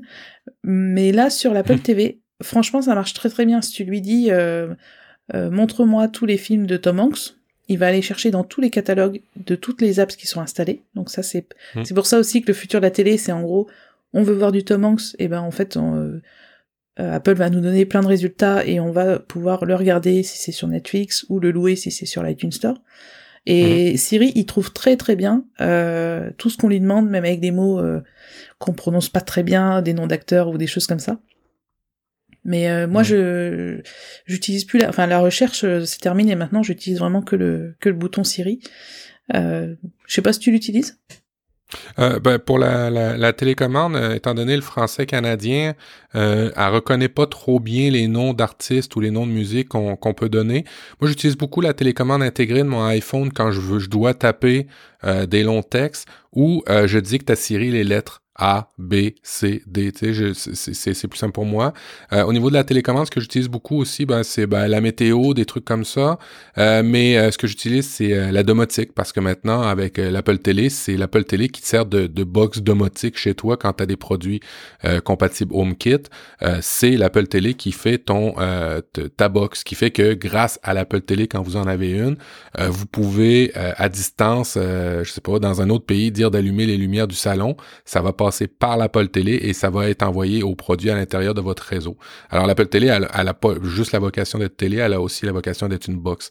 Et euh, ben, c'est à partir de la télécommande que je dis d'allumer, d'éteindre des trucs, euh, de me donner la météo, de l'information complémentaire. Mais c'est pas les mêmes usages que vous pouvez faire comme sur un téléphone, par exemple. Mm-hmm. Ouais, c'est vrai que moi j'ai pas du tout de, de produits domotiques, j'y suis pas encore, donc euh, j'utilise pas pour ça. Je suis encore assez basique. Mais globalement, Siri, euh, j'ai l'impression qu'il marche mieux sur l'Apple TV que sur l'iPhone, alors qu'il est arrivé plus tard. Donc je je sais pas si c'est parce qu'il est juste restreint à des tâches euh, spécifiques ou mais en tout cas il marche très très bien. Et le fait de devoir appuyer sur un bouton, en gros, ça veut dire que t'as pas l'Apple TV qui t'écoute tout le temps et qui attend que tu dises euh, le mot magique que je vais pas prononcer, sinon euh, voilà. Mais voilà, donc moi ça me rassure qu'il n'y ait pas une oreille qui écoute tout le temps euh, ce qu'on raconte. Euh, par contre, donc la quatrième génération de l'Apple TV a perdu sa sortie audio optique. Donc ça, il y a pas mal de d'audiophiles qui ont râlé parce que quand t'avais euh, des amplis ou voilà, tu pouvais brancher ton Apple TV là-dessus pour profiter de tes enceintes du salon. Donc ça, c'est fini. Euh, alors depuis le début, je vous l'ai pas dit, mais il y a toujours eu une prise USB-C donc qui a évolué. Hein. On a eu du USB-C, du micro USB. Euh, Qu'est-ce qu'on a eu? Du USB-C, mais malheureusement, c'est réservé à l'usage de techniques de diagnostic si l'Apple TV a un problème. Donc elle a quand même été euh, détournée par certains hackers euh, pour pour être connecté à un ordinateur, mais en gros, ce port USB-C, ben, on peut pas brancher une clé USB par exemple dedans pour lire du contenu. Ça, c'est quelque chose qu'on a toujours reproché à l'Apple TV, c'est que ben c'est fermé quoi. C'est ça reste fermé à, au contenu iTunes, donc maintenant avec les apps ça va mieux. Mais on aurait, franchement, on aurait bien aimé un petit port USB euh, pour euh, brancher une clé et regarder des photos quoi. Le truc tout simple que d'autres euh, boîtiers de ce type proposent. Bon, c'est un autre un autre débat. Mais, mais par contre, euh, lorsque vous activez le partage à domicile et ou que vous avez une espèce de petit euh, disque dur réseau, euh, ben, il y a toutes sortes d'applications que vous pouvez utiliser après ça pour consommer le contenu sans forcément mettre une, une, une clé USB typiquement dans, dans votre téléphone. Ben, clairement, si vous avez euh, le, iCloud d'activer pour les photos, euh, votre flux photo est disponible à partir de votre Apple Télé, ce qui fait que vous n'avez pas nécessairement besoin d'une clé USB. Mm. Euh, si vous avez un, ben, l'Apple Music, encore là, comme abonnement, vous n'avez pas nécessairement besoin de mettre votre musique à partir d'une clé USB parce que l'Apple Télé va s'y connecter tout seul. Il resterait que les films que vous avez personnels, et là, je vous dis, je vais vous la conseiller un peu plus tard. J'ai une application vraiment merveilleuse euh, lorsque vous avez un réseau bien partagé à la maison ou même si vous n'avez pas de réseau pour pouvoir lire du contenu à partir de Dropbox euh, et, de toutes sortes de services cloud euh, qui est vraiment juste magnifique, mais je vais vous la garder pour tantôt. Ouais, et ben tu sais, ben, c'est surtout pour les films, tu vois, parce que moi, j'ai des amis qui viennent, ils vont me dire, ah bah tiens, je peux mettre un dessin animé aux enfants, j'ai ramené ma clé, euh, non, enfin si sur la télé. Heureusement j'ai une télé avec des ports USB, mais voilà sur l'Apple TV on peut pas. Donc c'est voilà, c'est plus dans ces usages-là, mais euh, bon après on s'habitue. Hein. Et puis si vraiment ça embête, ben on prend pas d'Apple TV quoi. en fait c'est ça. Euh, alors et sinon en 2017, donc la cinquième génération d'Apple TV est arrivée, qui s'appelle donc c'est la l'Apple TV 4K.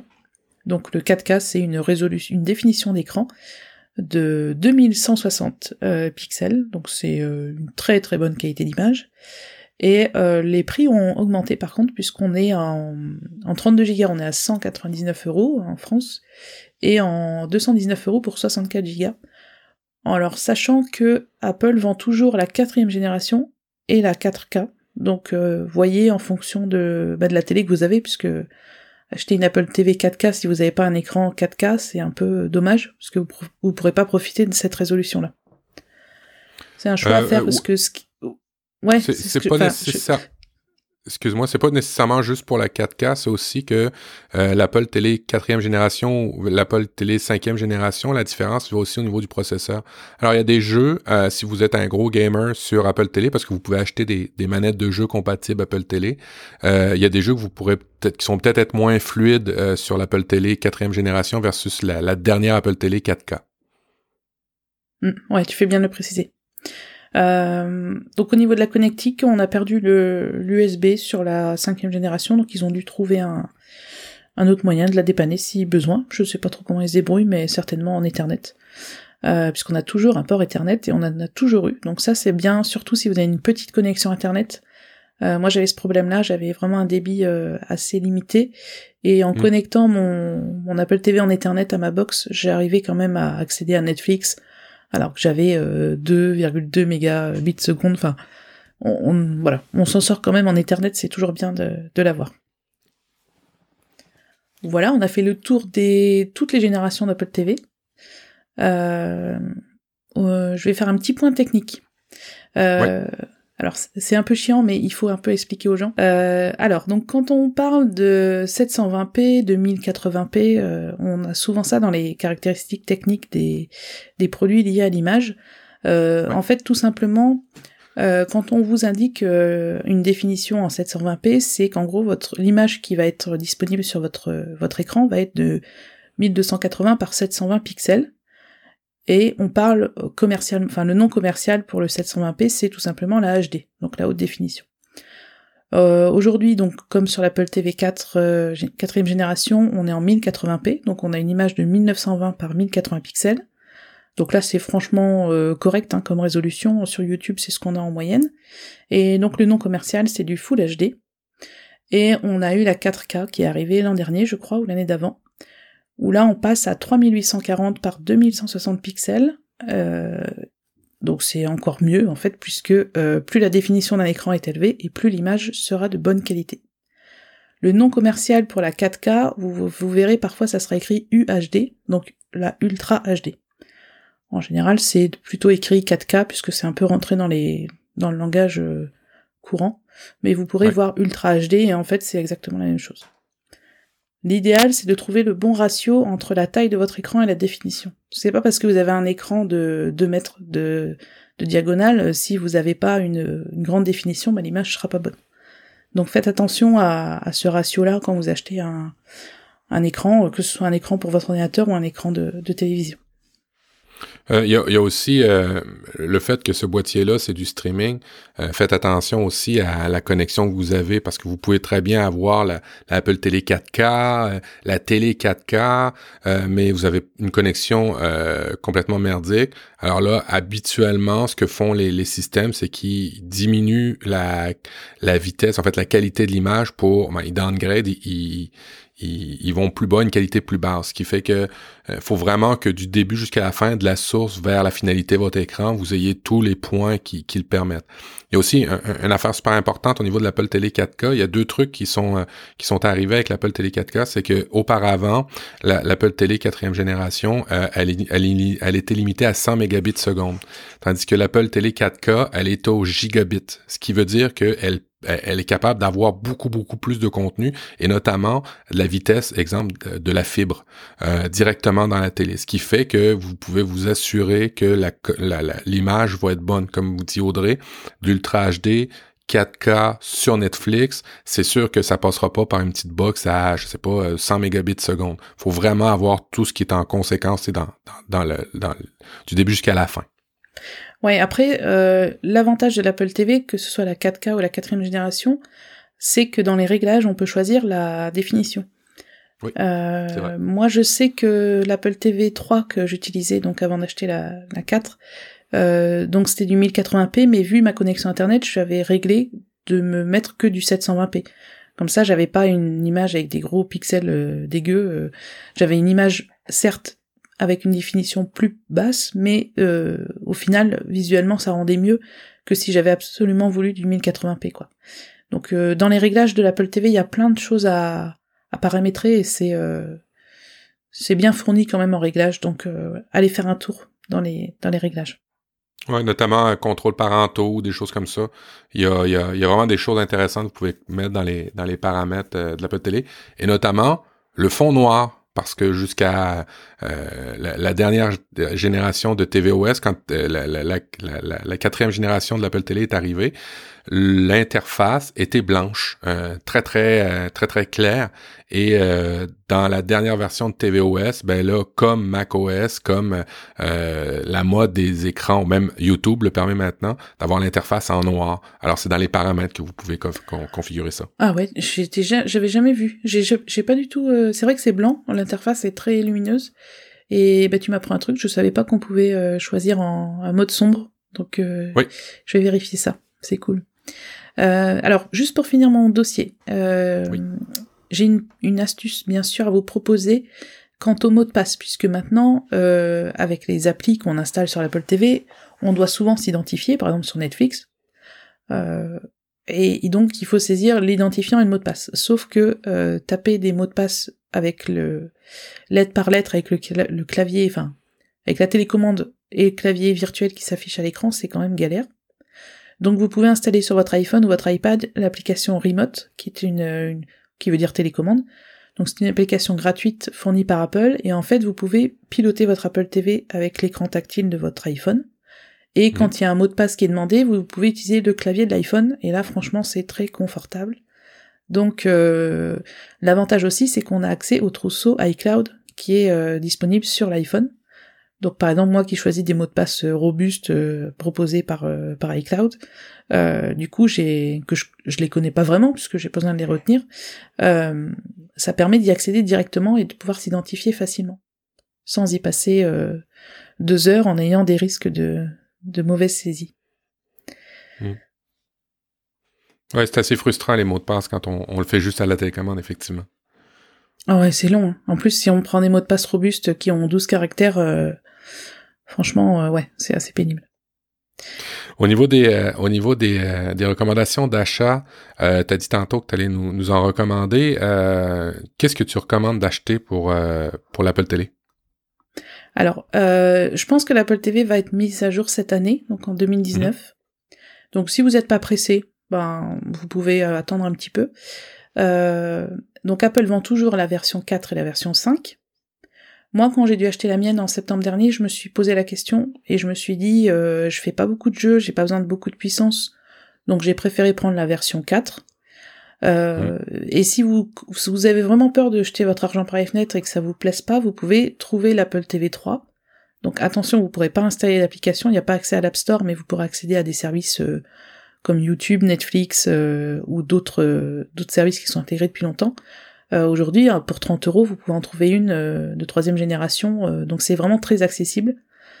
Et après, au minimum, je vous conseille quand même de prendre la, la quatrième génération, pour les raisons qu'on a qu'on a invoquées plus tôt par rapport à l'App Store. Euh, je, suis tout à fait d'accord avec toi. Euh, si vous voulez absolument les applications, euh, attendez, et que vous n'avez pas du 4K et ainsi de suite, attendez. Euh, prenez la quatrième génération. La quatrième génération, ça se retrouve aussi dans l'usager. Euh, moi, j'en ai déjà acheté pour pas très cher.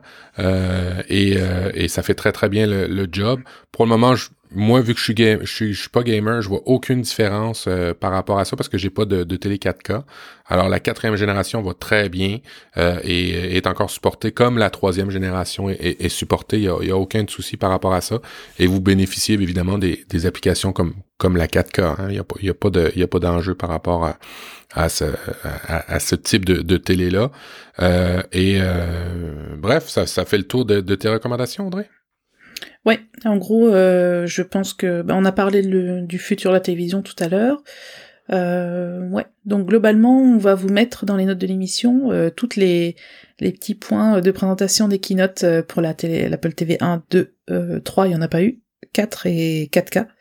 Donc euh, c'est toujours marrant de revoir de revoir les keynotes. On voit Steve Jobs qui ah là là, qui maigrit de plus en plus. C'est assez c'est assez flagrant d'une année à l'autre de le voir de le voir ben, se d'être malade comme ça. Mais euh, ça fait bizarre quand même quand on passe surtout de la la première génération à la deuxième euh, c'est ouais ça fait bizarre.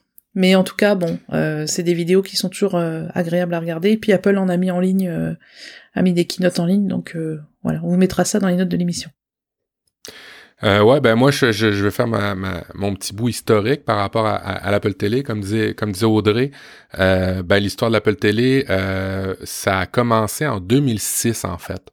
Euh, la première fois où Steve Jobs en a parlé, euh, il, a, il a fait un peu la description qu'Audrey disait. Euh, il a fait la, une présentation, il a dit c'était un sneak peek.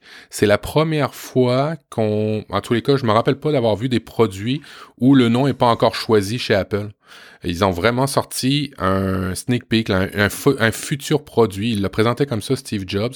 Et à l'époque, il y avait juste le nom de projet de ce, ce, cette chose-là. Ça s'appelait ITV, tout mhm. simplement. Euh, un an avant. Puis il faut savoir... puis, euh, oui, Excuse-moi, je te coupe, mais euh, quand il présente l'Apple TV1, j'ai regardé cet après-midi la keynote, il l'appelle ITV1. Enfin, ITV. Ouais. La première s'appelait comme ça, ouais. C'était le nom du projet, en fait. Euh, il disait, hein, c'est vraiment un, sneak peek, là, c'est juste un, une image de, du futur produit qu'on va vous, le, vous donner. Le, le nom est pas encore choisi. Les dates de sortie, ça va être à l'année prochaine. Mais il avait vraiment montré un, un produit un peu comme quand il montre euh, une nouvelle version d'iOS, on sait qu'il y a comme six mois après de, de tests avec des développeurs, de bêta et ainsi de suite, ou à la fin, là, on va l'avoir. Ben, C'était un peu ça pour l'Apple Télé. Euh, euh, dès le départ, euh, Steve Jobs a été très clair sur ce produit-là, c'est que c'était un produit de type hobby. C'était pas un... Hmm. Il, n'avait pas l'intention de révolutionner le marché parce que pour lui, Euh, c'était très compliqué à changer ce marché-là. Euh, il l'a déjà expliqué dans les médias. Euh, la, la, la, télé, le monde de la télévision, c'est pas qu'il voulait pas, mais c'était excessivement compliqué parce que euh, ben il y a des réalités régionales. Euh, typiquement, quand vous êtes dans une une région en Provence ou ainsi de suite, en France ou une région au Québec, même aux États-Unis, ben tu as des réalités locales, tu as des postes de télé locaux que tu veux conserver et il avait pas la solution par rapport à ça. Euh, Steve Jobs. Euh, je vais, euh, par le, le, truchement du montage, je vais réussir à vous mettre le début de, de, de, de la keynote. Là, vous allez l'entendre. But there is one last thing I'd like to talk to you about today. Now, this, this next thing's a little unusual for us. It's a sneak peek of a product that will be announced in the first calendar quarter of 2007. We usually keep things pretty, pretty corralled until we're ready to ship them, but In this case, I think it completes the story, and to understand where we're going, I'd like you to get a sneak peek of this. So we decided to go ahead and, and show it to you today. So we've now got music, and TV shows, and audiobooks, and movies, and all sorts of great digital content on the iTunes store. And uh, you can take that content, again, whether it be music or TV shows or movies, let's focus on movies here, and you can purchase it and download it over the internet to your computer. It can be a Mac or a PC. I'm going to choose a Mac here because I'm biased, but that could be a PC too. And you can take that content and enjoy it on your computer, whether it's a desktop or a notebook. And you can also sync it to your iPod. And it's really great. What about that big screen flat TV you just bought last weekend? You'd love to be able to, say, watch your movies on that, right? So what are we going to do to complete this picture? Well, you need a box to drive that big screen TV to play movies. I mean, if you want to play DVDs, you got to go out and buy a DVD player, right? Well, you got to go out and somehow get a little iTunes player here to play this stuff. But how's this box going to talk to the computer? Do I want to string cables throughout my house? Because my computer's probably in my den or in my some other room in the house and my TV is in the living room or wherever it might be. So I'm going to talk to it using wireless networking. And that's going to get the content from my computer to this box, from the box onto the TV. Make sense? Right? That's what we'd all like to do. We don't want to tear up our walls to string cables. So, let's talk about this box. This is the missing piece. Well, here it is. This is what it looks like. And uh, internally, we call it ITV. It's going to let you enjoy your media on your big screen flat TV. Alors là, vous l'avez entendu, euh, quand il présente euh, l'Apple Télé, il, est il y a un petit peu de dédain par rapport à votre Big Flat Screen TV. Il répète tout le temps comme hmm. ça, dédaigneux. On le sent qu'il aime pas ça, le Big Flat Screen TV. Euh, il, le dit souvent, même quand il a présenté la, génération 2 et ainsi de suite, il, répétait souvent le Big Flat Screen TV. C'est vrai, j'ai remarqué aussi, ouais. Euh, il, aimait, il aimait pas ça. Alors, pour la petite histoire, euh, ça vient de qui euh, l'Apple TV Ben en fait, ça vient de Scott Forstall. Scott Forstall, c'est un des, c'est le père en fait d'iOS, c'est le père de des des, de, de, des applications chez Apple dans le temps de Steve Jobs. depuis, il a quitté Scott Forstall. Scott Forstall demandait à ses équipes de de créer des produits pendant un mois. Il leur donnait un mois de création, puis ils avaient le droit de créer n'importe quel produit. Et l'Apple Télé, c'est issu de ça. C'est une des activités d'un de ses employés. Pendant un mois, il a créé ça, un, projet libre. Et euh, dans l'équipe de Scott Forstall, ils ont inventé la première Apple Télé, la première interface de l'Apple Télé. Euh, Scott Forstall, le, le, le, depuis a quitté Apple. Euh, il a quitté, en fait, quand Steve est mort, euh, Scott Forstall euh, a quitté pas très longtemps après parce que euh, Scott a jamais vraiment cru en l'autorité de Tim Cook. Il, se croyait être le second après Steve Jobs. quand Tim Cook a repris les rênes d'Apple, Scott a pas aimé ça. Euh, ça a été redistribué un peu partout après. On sait que c'est Johnny Ive maintenant qui s'occupe des interfaces chez Apple. Euh, à l'époque, c'était Scott Forstall. C'est lui un peu qui avait euh, qui avait toujours l'idée le, le, du scomorphisme. Hein. Vous savez, un agenda, ben, il mettait une icône d'agenda. Euh, T'ouvrais l'agenda, tu avais des pages d'agenda. On appelle ça du scomorphisme. Lui, c'est le père chez Apple du scomorphisme, Scott Forstall.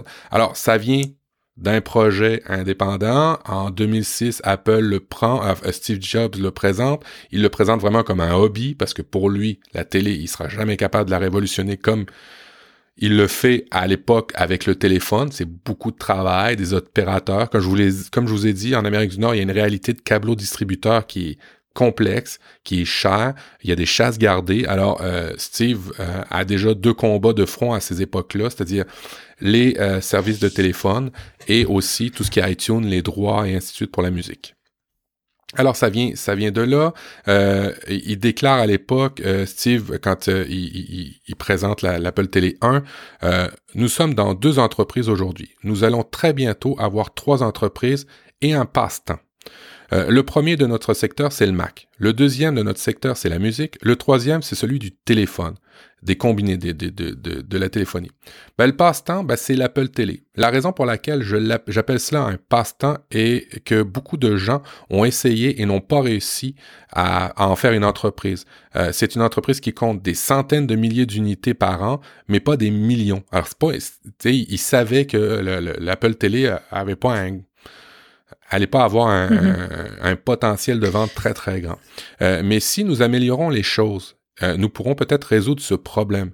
J'utilise le mot hobby parce que c'est provocateur, mais c'est parce que aussi que, euh, rappelez-vous d'un truc, c'est que le iPod a commencé aussi comme un hobby. Fait il, avait un peu annoncé ça en 2007, qu'il qui, aimerait, qu'il aimerait ça s'attaquer euh, au, monde de la télé, mais vous comprenez qu'il avait trois grands chantiers à l'époque. Euh, c'était euh, au niveau des Mac, au niveau de la musique, puis au niveau des téléphones. Alors, il, il s'y attaquait pas. En 2008, oui, vas-y, oui, excuse-moi. Et puis, enfin, tu vois, même rien qu'entre toi et moi, qu'on est dans deux pays différents, enfin, il y a des, des, des, différences notables entre la façon dont on a accès à la télévision. Ouais. nous, c'est géré par les impôts, tu vois. Enfin, c'est c'est l'État qui nous fait payer la télévision. Toi, c'est des opérateurs privés, d'après ce que j'ai compris. Donc, t'imagines, mondialement, ça doit être un chantier pas possible. Enfin, c'est clair que autant je pense que Steve Jobs c'était quelqu'un de courageux, mais là, euh, c'est plus du courage, c'est plus que du courage qu'il fallait. Euh, si un jour quelqu'un veut révolutionner ça, euh, c'est ouais. ouais, c'est complètement fou. Ouais. Mm. Puis, puis, puis, ça touche la culture. Alors, il, il a réussi au niveau des, des compagnies de disques, mais sais, faut se remettre à l'époque. Il y avait deux gros combats, la musique et l'iPhone. Il, il en voulait pas un troisième, lui, sur les, bras. Alors, faut vraiment, tu sais, c'est le contexte de l'époque. Vous allez voir que, au fur et à mesure que ça avançait, au fur et à mesure qu'il cheminait par rapport à ça. En 2008, au Macworld Expo, euh, Steve, Steve annonce que l'Apple Télé a été conçu pour être un accessoire pour iTunes, simplement. Euh, euh, ce n'est pas pour des gens qui... Euh, euh, voyons, il dit, ce n'était pas ce que les gens voulaient. Nous avons appris de ce que les gens voulaient et les gens veulent des films, des films et des films. En fait, c'est suite à l'Apple Télé 1, euh, il y a eu beaucoup de plaintes par rapport aux produits euh, qui ne fonctionnaient que si vous aviez un ordinateur. Si vous en aviez pas, l'Apple Télé 1 était inutile. Mhm. C'est là qu'en 2010, euh, l'Apple Télé deuxième génération est arrivé, puis euh, je vais vous mettre un petit, euh, un petit début de, de la conférence. But we've got one more thing. Actually, it's one more hobby. Um,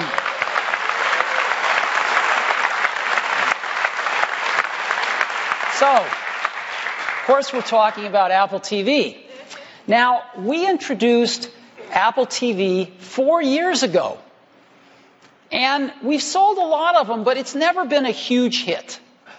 And uh, nor is any other competitive product. Nothing's really hit in the living room yet. But we talk to people that use Apple TVs, and they love them. They absolutely love them and use them a lot. So what have we learned in the last four years? What have we learned from our users? Well, we've learned a lot. The first thing is the number one, two, and three thing they want is they want Hollywood movies and TV shows whenever they want them. It's that simple. It's not really complicated. They want Hollywood movies and TV shows. They don't want amateur hour. They want professional content.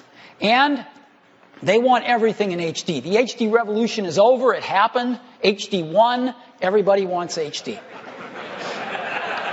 They'd like to pay lower prices for content. Right? More, the lower the prices, the more they're going to watch. They don't want a computer on their TV. They have computers. They go to their widescreen TVs for entertainment, not to have another computer. This is a hard one for people in the computer industry to understand, but it's really easy for consumers to understand. They get it. They don't want to manage storage. When you buy a bunch of movies and TV shows, you have to manage them because you don't want to throw them away. You just bought them. And so you have storage management problems. Your hard disk starts to fill up. What are you going to do? People don't want to think about managing storage. They just want to watch movies and TV shows. And they don't want to sync to a computer. Most of them haven't even figured out what that is. Alors, vous voyez encore dans, dans cette conférence que comme l'Apple Télé 1, l'Apple Télé 2, ça a été un one more thing à la fin. Ça a été euh, un petit plus à la fin. C'était pas nécessairement la, la, grosse, la grosse présentation. Il reprend encore les thèmes, votre big flat screen TV. Il y a, encore beaucoup de dédain par rapport au, au, au à la Ouais, télé. Je crois euh, qu'il aimait pas ça, ouais. Non, non, c'est ça. euh, il aimait les choses petites, puis lui, ça, ça, ça, ça fitait pas. Euh, ben là, on voit que la- l'Apple Télé de deuxième génération par rapport à la première, ben comme disait Audrey tantôt dans les specs, ils ont retiré le disque dur, ce qui fait qu'ils ont pu rapetisser le, boîtier. Il est plus petit, euh, il y a plus de ventilateur, euh, il fait pas du tout de bruit. Il axe vraiment sur ces, ces détails-là et sur le fait qu'on peut avoir, avoir du streaming. Alors, euh, l'Apple Télé 2 fait place à l'Apple Télé 3 et ainsi de suite. Et ben euh, Steve Jobs 2011, euh, on sait ce qui arrive, euh, la mort approche et ben il, laisse son poste de, CEO de Apple, mais il travaillait sur un, un produit de la, appelons-le Apple Télé ou Télé Apple ou quoi que ce soit, mais il travaillait sur un produit et il l'avait à cœur à partir de 2011. Euh, on, le sait parce que euh, il a parlé à Walt Mossberg. Qui est Walt Mossberg? Walt Mossberg, Walter Mossberg, euh, c'est un grand, grand journaliste aux États-Unis. Ben, c'est lui qui est en arrière de Recode, le, site web. C'est lui qui a créé plusieurs émissions ou de présentations ou des conférences aux États-Unis. Vous savez, on le voit souvent, c'est un monsieur qui a un petit bouc blanc, il ressemble un peu au monsieur Monopoly, là, je dirais. Euh, et, et, et, et il est très, très dans la tech. On dit de lui qu'il fait des tendances. hein. On dit que lui, que quand euh, il aime un produit, généralement, ça va fonctionner. Euh, quand il- le iPad était sorti, il avait dit quelque temps après que c'était une révolution par rapport à, à- aux, ordinateurs portables, que ça allait causer du dommage aux ordinateurs portables, puis on voit il s'est pas trop trompé par rapport à ça. Alors, Mossberg, depuis, a pris sa retraite l'année passée, mais était très dans les tendances et euh, Steve Jobs aimait appeler directement les gens et avait appelé Mossberg au téléphone. Et euh, je veux juste, re- j'ai- retraduit euh, ben, avec Google Translate, là, mais on va se comprendre. J'ai retraduit la dernière discussion que Steve Jobs avait fait à Mossberg. Faut se rappeler, faut se remettre dans le contexte qu'il venait de dire qu'il allait quitter. Tout le monde se doutait pourquoi il quittait. On- Audrey, comme le, elle le disait, on le voyait maigrir de keynote en keynote. Et, et il appelle Mossberg. Oui. Ouais, non, je Et- confirmais que, ouais. Ouais, c'est ça. Ouais, c'est triste. Euh, fait, fait qu'il appelle Mossberg puis il dit euh, je veux te parler, euh, Walter. euh, euh, et puis Walter, il sentait que- que- qu'il était sentimental parce que Steve Jobs avait, avait cette tendance-là, à, contrairement aux informaticiens traditionnels, d'être très, très, très émotifs. C'est, ça arrivait des fois dans des négociations qui pleuraient, ça, ça, ça, ça, ça faisait, euh, ça faisait drôle dans, le, dans l'état où il était. Euh, alors, euh, le téléphone sonne, Mossberg répond. Il sent que Steve Jobs est sentimental, qui qui, qui se sent pas bien, mais euh, qui, qui, veut rassurer Mossberg parce que là, il y a comme un, un nombre de chocs. Steve Jobs annonce qu'il quitte. Steve Jobs, on sait pourquoi il quitte. Et il dit que, euh, que Steve Jobs, il parle, puis il dit, je vais être encore impliqué, je vais être encore impliqué dans un projet très stratégique. Et euh, il explique que, euh, qu'il va se garder un projet très, très important qui lui tient à cœur. Et il a dit, eh bien, c'est la télévision. Euh, je pense que nous avons trouvé le moyen de faire et ça va être fantastique. Il dit, on a craqué, on a craqué le moyen et si ça fonctionne, ça va révolutionner l'histoire de la télévision. Depuis, on ne sait pas ce qui s'est passé. Depuis, ben là, ça fait plusieurs années que, que, Steve Jobs est mort, mais il aurait préparé les suites de l'Apple Télé qu'on voit maintenant et peut-être du futur service qu'on va voir bientôt ce qu'on avait entendu dire dans les rumeurs, c'est que Steve Jobs avait essayé plusieurs fois des accords avec les, télévisions directement comme euh, ABC, Fox et ainsi de suite pour les passer directement à partir de l'Apple Télé et non pas passer par un câble distributeur. En gros, ce qu'il voulait, c'était ne plus passer aux États-Unis par ces, euh, ces, ces, compagnies-là de câbleaux distribution qui font en fait seulement qu'office de transporteur de contenu. Ils, ils, donnent aucune valeur ajoutée et Steve Jobs, ça, ça, ça le répugnait. C'est pour ça qu'il il disait avec des dents le Big Flat Screen TV parce que ben c'était euh, l'apanage des gros des gros câbles distributeurs aux États-Unis et il voulait vraiment crack euh, crack the code. Il voulait vraiment craquer cette, euh, cette façon de faire. Alors c'est une des dernières discussions que Steve Jobs a eues avec Mossberg. Mossberg, c'est un ponte euh, de la Silicon Valley. Est-ce que euh, il s'est passé quelque chose après? Hmm, visiblement non, parce que l'Apple Télé est dans ces états-là. Euh, d'année en année, les ventes d'Apple Télé diminuent. on le voit d'après les, statistiques par rapport à Roku, qui est très très fort, R-O-K-U, et la deuxième qui est Fire TV. Google a acheté l'éponge pour Android TV. Est-ce que l'avenir de ces petites box-là est encore assuré? Est-ce que c'est plus dans les services, puis maintenant on va passer directement par les télés? Ça, on le sait pas encore. On va le savoir sûrement au printemps 2019. Euh, hmm. Ouais. C'est ce qui faisait le tour un peu de l'histoire de l'Apple Télé et des services par rapport à Steve Jobs.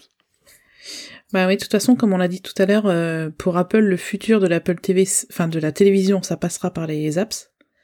Donc en gros, je pense que idéalement, euh, il faudrait allumer son Apple TV et après choisir euh, son programme, enfin son ce qu'on veut voir. Et après, peu importe le service qui nous l'offre, on peut le voir en fait. C'est ça passe par euh, peut-être peut-être 10 apps. Aujourd'hui, il y a surtout Netflix, hein, mais peut-être que qu'après, en fait, peu importe d'où viendra la source, et ça lancera juste la bonne app au bon moment quand on veut voir notre contenu euh, ouais, bon, ils vont bien vers ce chemin-là. Après, est-ce qu'il y aura un jour, euh, on va pas reparler de, la fameuse télévision euh, créée par Apple, je sais pas. Euh, ça, a été une rumeur aussi persistante pendant pas mal de temps. Hein. Une vraie télévision créée par Apple.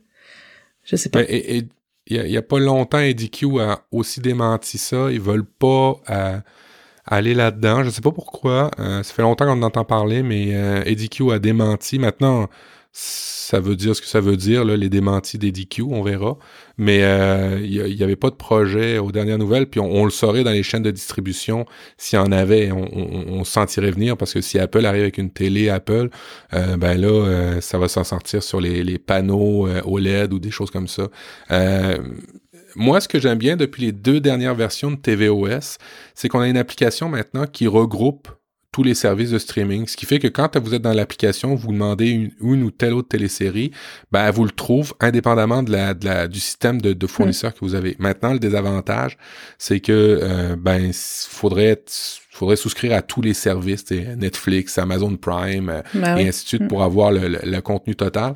C'est un peu ce qui me ce qui m'énerve de plus en plus à, voir les tendances. Disney va faire son, son propre service, Apple son propre service, Netflix, Amazon Prime, YouTube Premium maintenant qui font du contenu euh, euh, original, Facebook aussi qui est une application que vous pouvez installer sur l'Apple Télé qui fait maintenant quand vous avez l'application Apple Télé d'installer euh, Facebook. vous avez trois, quatre séries qui sont créées par, produites par Facebook.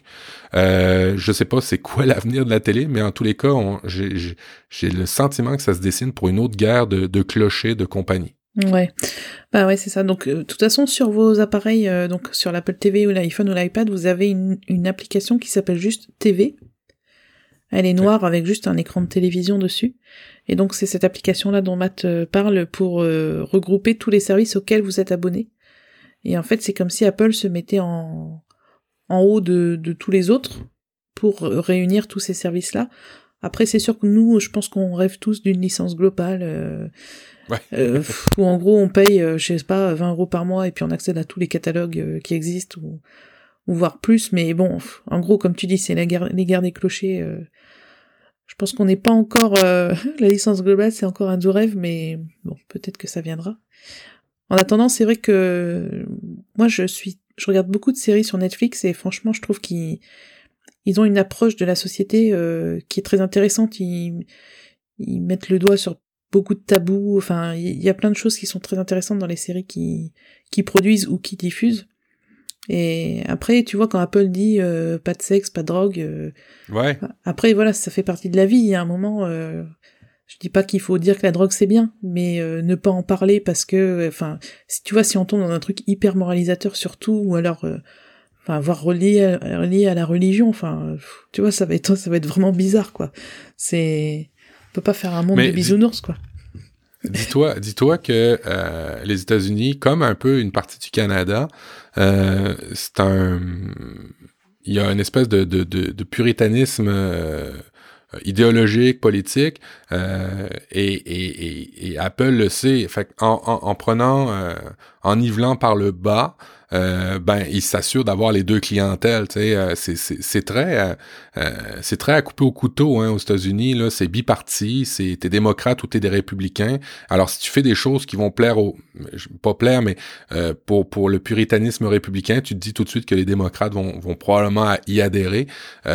oui, j'ai vraiment beaucoup de difficultés moi aussi avec ça. Là, de, de pas que j'aime le porno à tout escient avec la drogue, le sexe, rock and roll. You, on est content. Mais c'est c'est vrai que ça fait partie un peu des histoires maintenant quand on voit sur Netflix et ainsi de suite. Faut pas se cacher non plus de, de, de ces réalités-là.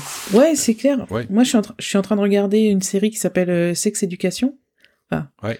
Et franchement, euh, alors ça parle d'adolescence, euh, il y a aussi des adultes, mais et en gros, je suis sûre que les ados qui regardent ça aujourd'hui, ils doivent euh, trouver ça génial parce que ça aborde plein de thématiques liées à la sexualité, mais c'est quasiment presque formateur quand euh, je sais pas, enfin, moi je trouve ça intéressant. Euh, si s'il y avait eu ça quand j'avais été ado, ben je sais pas, j'aurais peut-être eu euh, été moins complexé sur tel ou tel truc, ou je me serais moins posé de questions.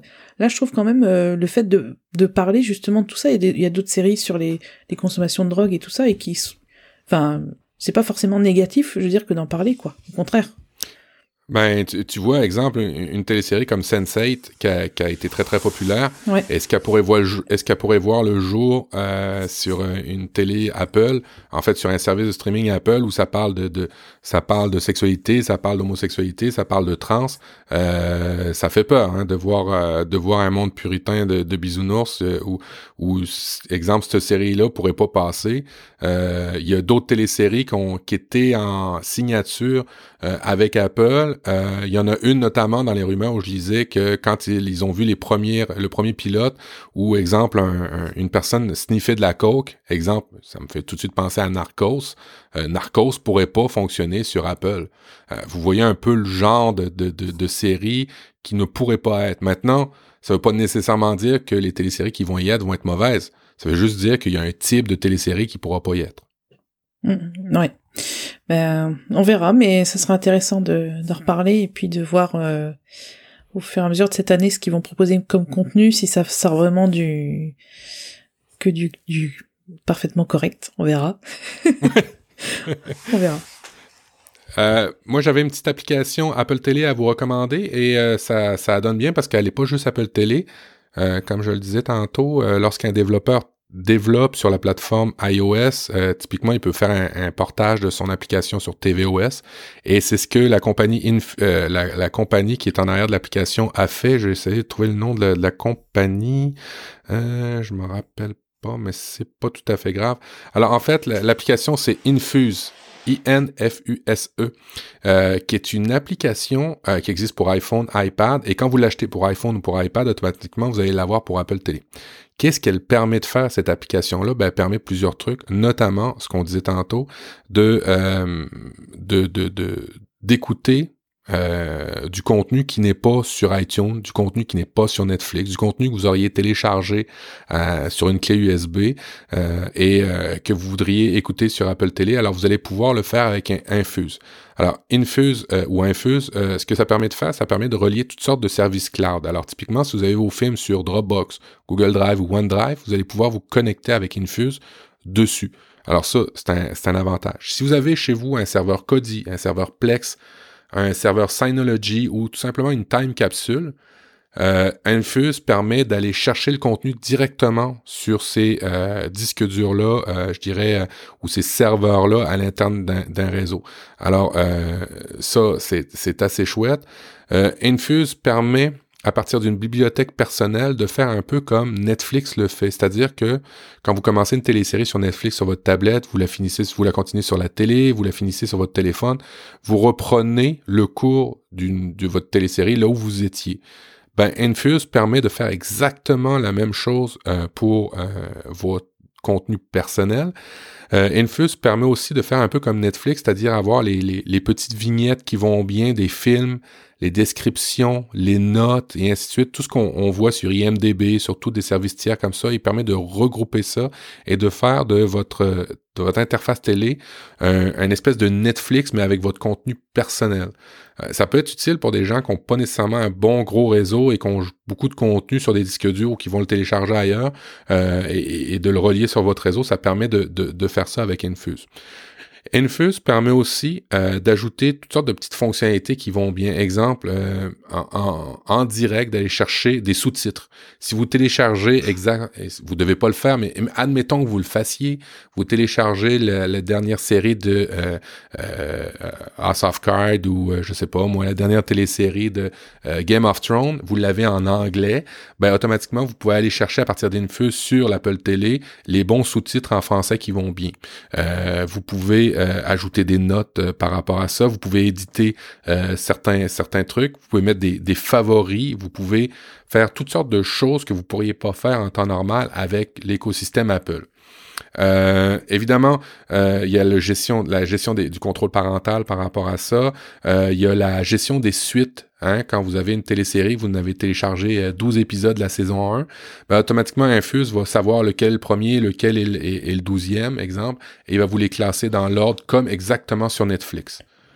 Euh, ça permet aussi d'être compatible euh, AirPlay. Ça, on le sait, ça va bien euh, sur Apple, mais ça permet aussi d'être compatible Google Cast. Alors, si vous avez Infuse d'installer sur votre Apple Télé, vous avez un Android, vous allez pouvoir caster des choses sur Infuse sur votre Apple Télé. ça permet évidemment, ben, comme je disais, d'ajouter les sous-titres. Sur euh, iPad, ça permet de faire exactement la même chose, d'aller chercher votre contenu sur votre réseau ou sur vos, vos, vos partages euh, infonuagiques, mais ça permet aussi de faire du euh, picture-in-picture. Exemple, vous commencez sur votre iPad un texte, vous voulez continuer à écouter le film en même temps, ou je sais pas, vous écoutez des nouvelles en même temps, vous l'avez directement incrusté dans votre iPad en picture-in-picture. Bref, cette application-là, Infuse, est vraiment, vraiment super bien faite. Euh, pour le prix que ça coûte, euh, c'est un développement vraiment magistral. Il y a beaucoup de mises à jour. Euh, elle est très très bien suivie par la compagnie qui le produit et elle n'est pas tout à fait nouvelle Infuse. Je vous disais tantôt, si vous avez une Apple Télé 3, faut pas Audrey Audrey sera pas d'accord, mais vous pouvez la craquer à partir de la même application que Infuse. C'est la même compagnie qui fait les deux. Ça s'appelle Firecore, F-I-R-E-C-O-R-E, .com et euh, Firecore permettait d'acheter pour 20 dollars, permet encore d'acheter, je pense. Euh, la façon euh, de pirater, ouais, Firecore permet de le faire encore.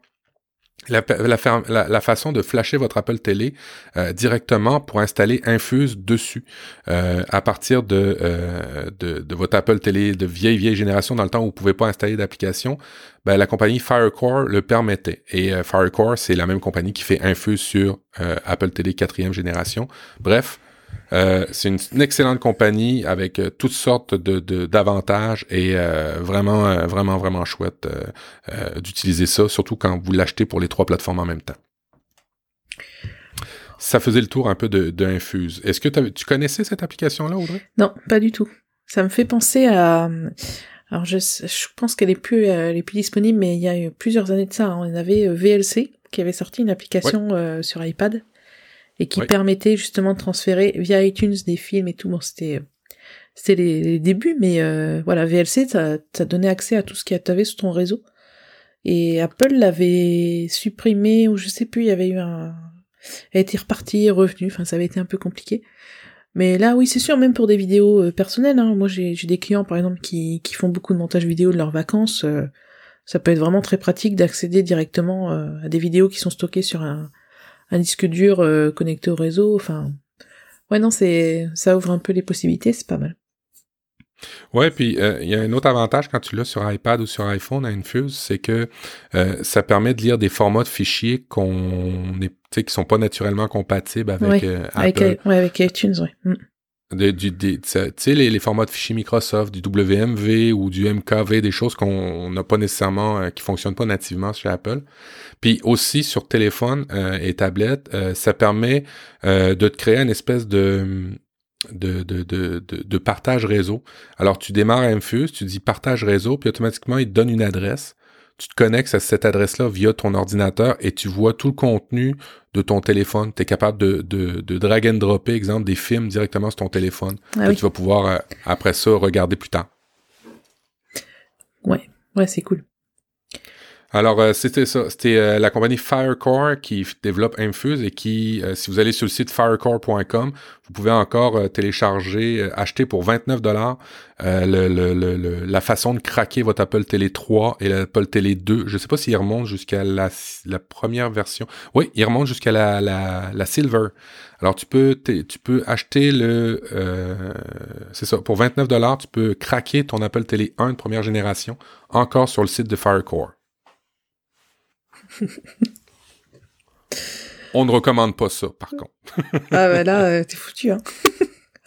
Plus de Bah, podcast pas- euh, sur Apple, euh, ça y est, t'es foutu. Ouais, c'est ça, exactement. Euh, c'est ce qui met fin un peu à la à la à l'émission. Audrey, euh, avais-tu un mot de conclusion par rapport à l'Apple Télé?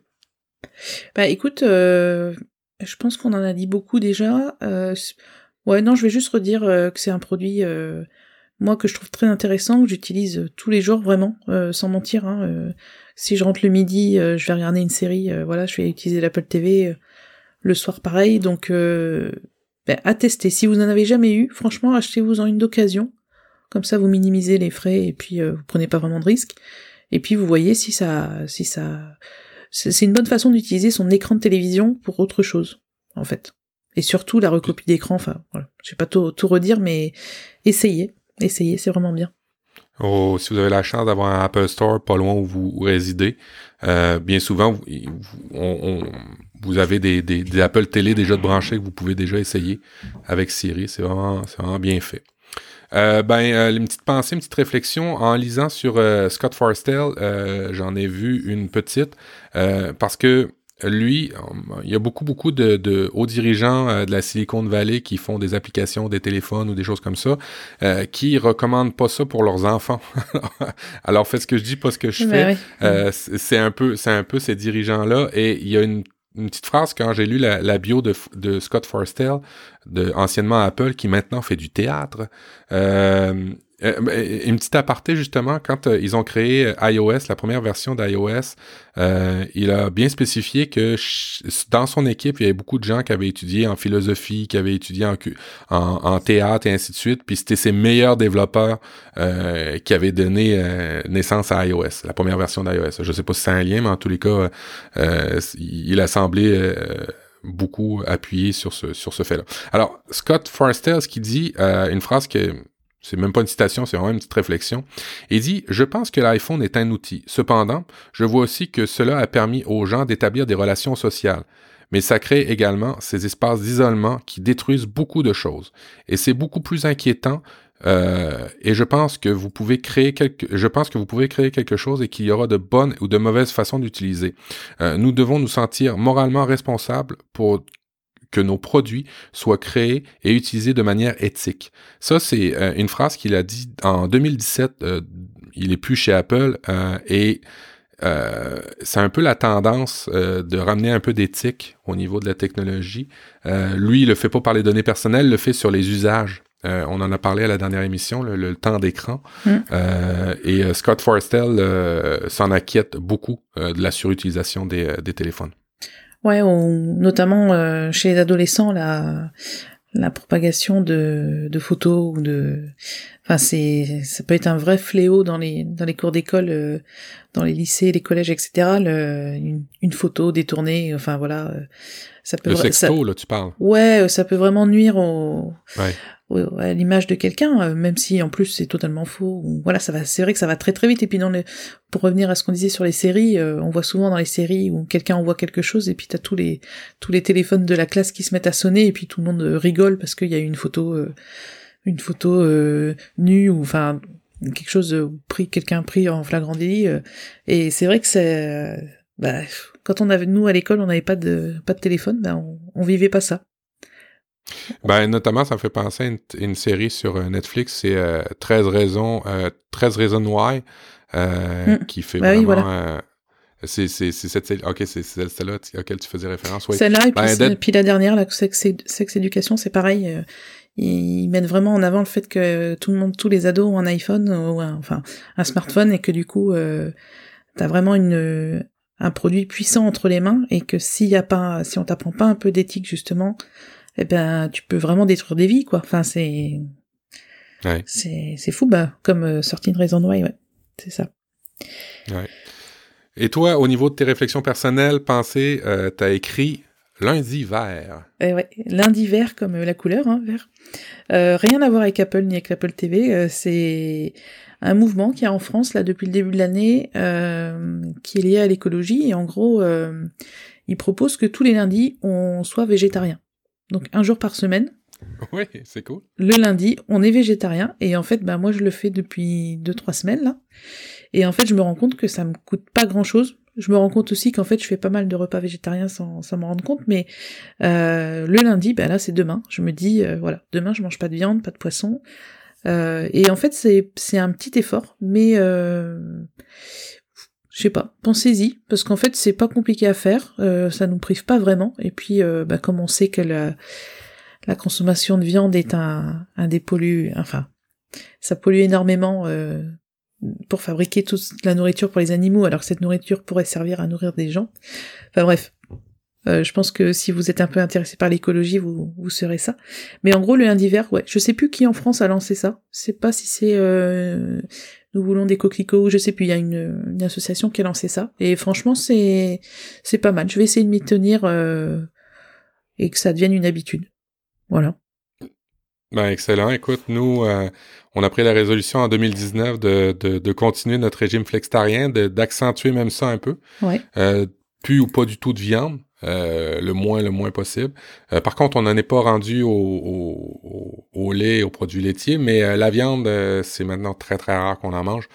Et ça nous fait tout drôle quand on en mange maintenant. On a des fois des problèmes de digestion, mais, eh ben oui, mais c'est vrai qu'on peut très bien s'en passer et que ben euh, une petite aparté pour me faire plaisir. Euh, si vous voulez euh, en voir plus de recettes, si vous voulez comprendre un peu plus sur le mouvement, là Audrey parlait de végétarien, moi c'est plus au mouvement euh, vegan. ben venez venez m'en parler dans les médias sociaux. ça va me faire plaisir de vous référer à un Québécois qui fait beaucoup parler de lui chez nous en ce moment et, et, et, qui donne beaucoup de recettes et qui a fait à partir du 1er janvier la semaine vegan avec des recettes, des liens pour des des euh, des téléséries, pas des téléséries, des, documentaires, des livres. Euh, c'est vraiment fascinant. Euh, c'est assez curieux. Aussi, deuxième point qui me fait vraiment plaisir, c'est qu'on a un, journaliste québécois qui écrit très très bien, qui a commencé à écrire euh, dans Numérama, euh, le site francophone, euh, le site français en fait de nouvelles technologies. il s'appelle Maxime Johnson. Maxime Johnson était chez Branchez-vous, il me semble, et ben le, site a, a, fermé et là il a fait sa première sa première son premier article dans Numérama. Euh, il était au CES, tout est dans tout, vous voyez un peu, tout, on fait, on boucle la boucle avec le CES en, conclusion, et il a fait le test du Impossible Burger de Impossible Food, une compagnie qui a recréé le goût de la viande euh, avec juste des plantes. Alors c'est de la viande animale, euh, c'est pas de la viande animale, c'est de la viande végétale. Et euh, je vais vous mettre ça dans les notes de l'émission ah si vous êtes intéressé. Mm. Impossible Food et puis il y a aussi maintenant la compagnie Beyond Food qui font des, de la viande végétale. Alors si vous y voyez pas la différence puis que ça goûte aussi bon dans votre bouche, pourquoi s'en passer? Mm. Bah après, moi, j'avoue que je, j'aime, j'aime vraiment la viande et le poisson. Enfin, je suis, c'est, difficile pour moi de m'en passer. C'est pour ça que le, le fait de, de faire un jour sans, et eh ben en fait, c'est vraiment un effort que je suis vraiment capable de faire et qui me coûte euh, pas grand chose puisque j'en mange pas forcément tous les jours, mais euh, je me dis c'est à la portée de tous et euh, si après on mange de la viande de temps en temps, ben en fait on, fait pas totalement une croix dessus si on n'a pas vraiment des ma compagne est végétarienne donc on en parle souvent et puisque elle c'est vraiment pour le respect et l'amour des animaux qu'elle n'en mange pas. Euh, moi c'est vrai que c'est enfin je suis pas encore à ce stade là mais euh, voilà une journée c'est pas mal. Et j'ai entendu ton ton t'avais fait un épisode dans ton podcast où tu parlais du chef québécois là et il m'avait vraiment fait rire quoi. C'était vraiment il est vraiment très drôle quoi. Euh, enfin, il, il, arrive à lier euh, l'utilité et l'humour, donc c'est c'est vraiment très euh, intéressant. Ouais. Il s'appelle Jean-Philippe Cyr. le site, c'est la cuisine de Jean-Philippe. il y a toutes sortes de recettes là-dedans. en plus de, de ça, ben il, met un côté humoristique par rapport à, à ça, comme tu dis. Euh, vraiment cool.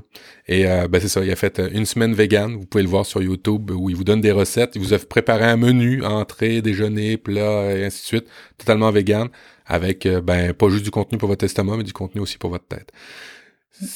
C'est à peu près le tour de notre de notre mode de réflexion, moi personnel. moi les lundis verts, je fais quasiment presque toutes les semaines vertes maintenant, Audrey, imagine. C'est bien. Bravo.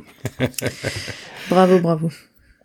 Alors, pour, te joindre, pour nous rejoindre, pour nous parler de l'Indiver, pour nous parler d'Apple Télé, quel est le meilleur moyen, Audrey, de te rejoindre? Alors, moi, c'est sur Twitter avant tout, donc euh, at Audrey Coulot, tout attaché. Euh, c o u l e euh, vous pouvez bien sûr nous joindre sur euh, Apple Diff, donc at Apple Diff sur Twitter. Apple D-I-F-F. Et puis on a applediff.com. Oui. Et toi, Matt, on te trouve où? profduweb.com, euh, c'est simple, il y a tous mes liens pour, pour me rejoindre. Et euh, peut-être un, petit blog pour ta chaîne YouTube, euh, pour, aller voir toute ta centième capsule, en fait, pour se remettre à jour, pour toutes les consulter. C'est quoi l'adresse à partir de ton site aussi qu'on peut retrouver ça? Ouais, vous pouvez venir sur audreycoulot.com. sinon, sur YouTube, vous, vous tapez tout simplement formation Apple vous allez tomber sur ma chaîne et puis ben oui venez abonnez-vous regardez des vidéos c'est cool il y a les commentaires où on discute pas mal, on échange. Euh, quand je peux répondre aux questions, j'y réponds. Et puis euh, non, c'est c'est un bon une bonne façon de de me renvoyer l'ascenseur si vous regardez, si vous vous abonnez. Une belle communauté en arrière et euh, très efficace, notamment si vous voulez apprendre comment ça fonctionne iCloud. Dernière capsule d'Audrey, vraiment bien faite où vous comprenez un peu l'idée en arrière de ça. Vraiment, vraiment bien fait. On en apprend tout le temps, même si vous êtes un expert. Sur ce, on vous souhaite un très bon mois de janvier et on se revoit en février. Allez, ciao ciao, bye bye. À bientôt.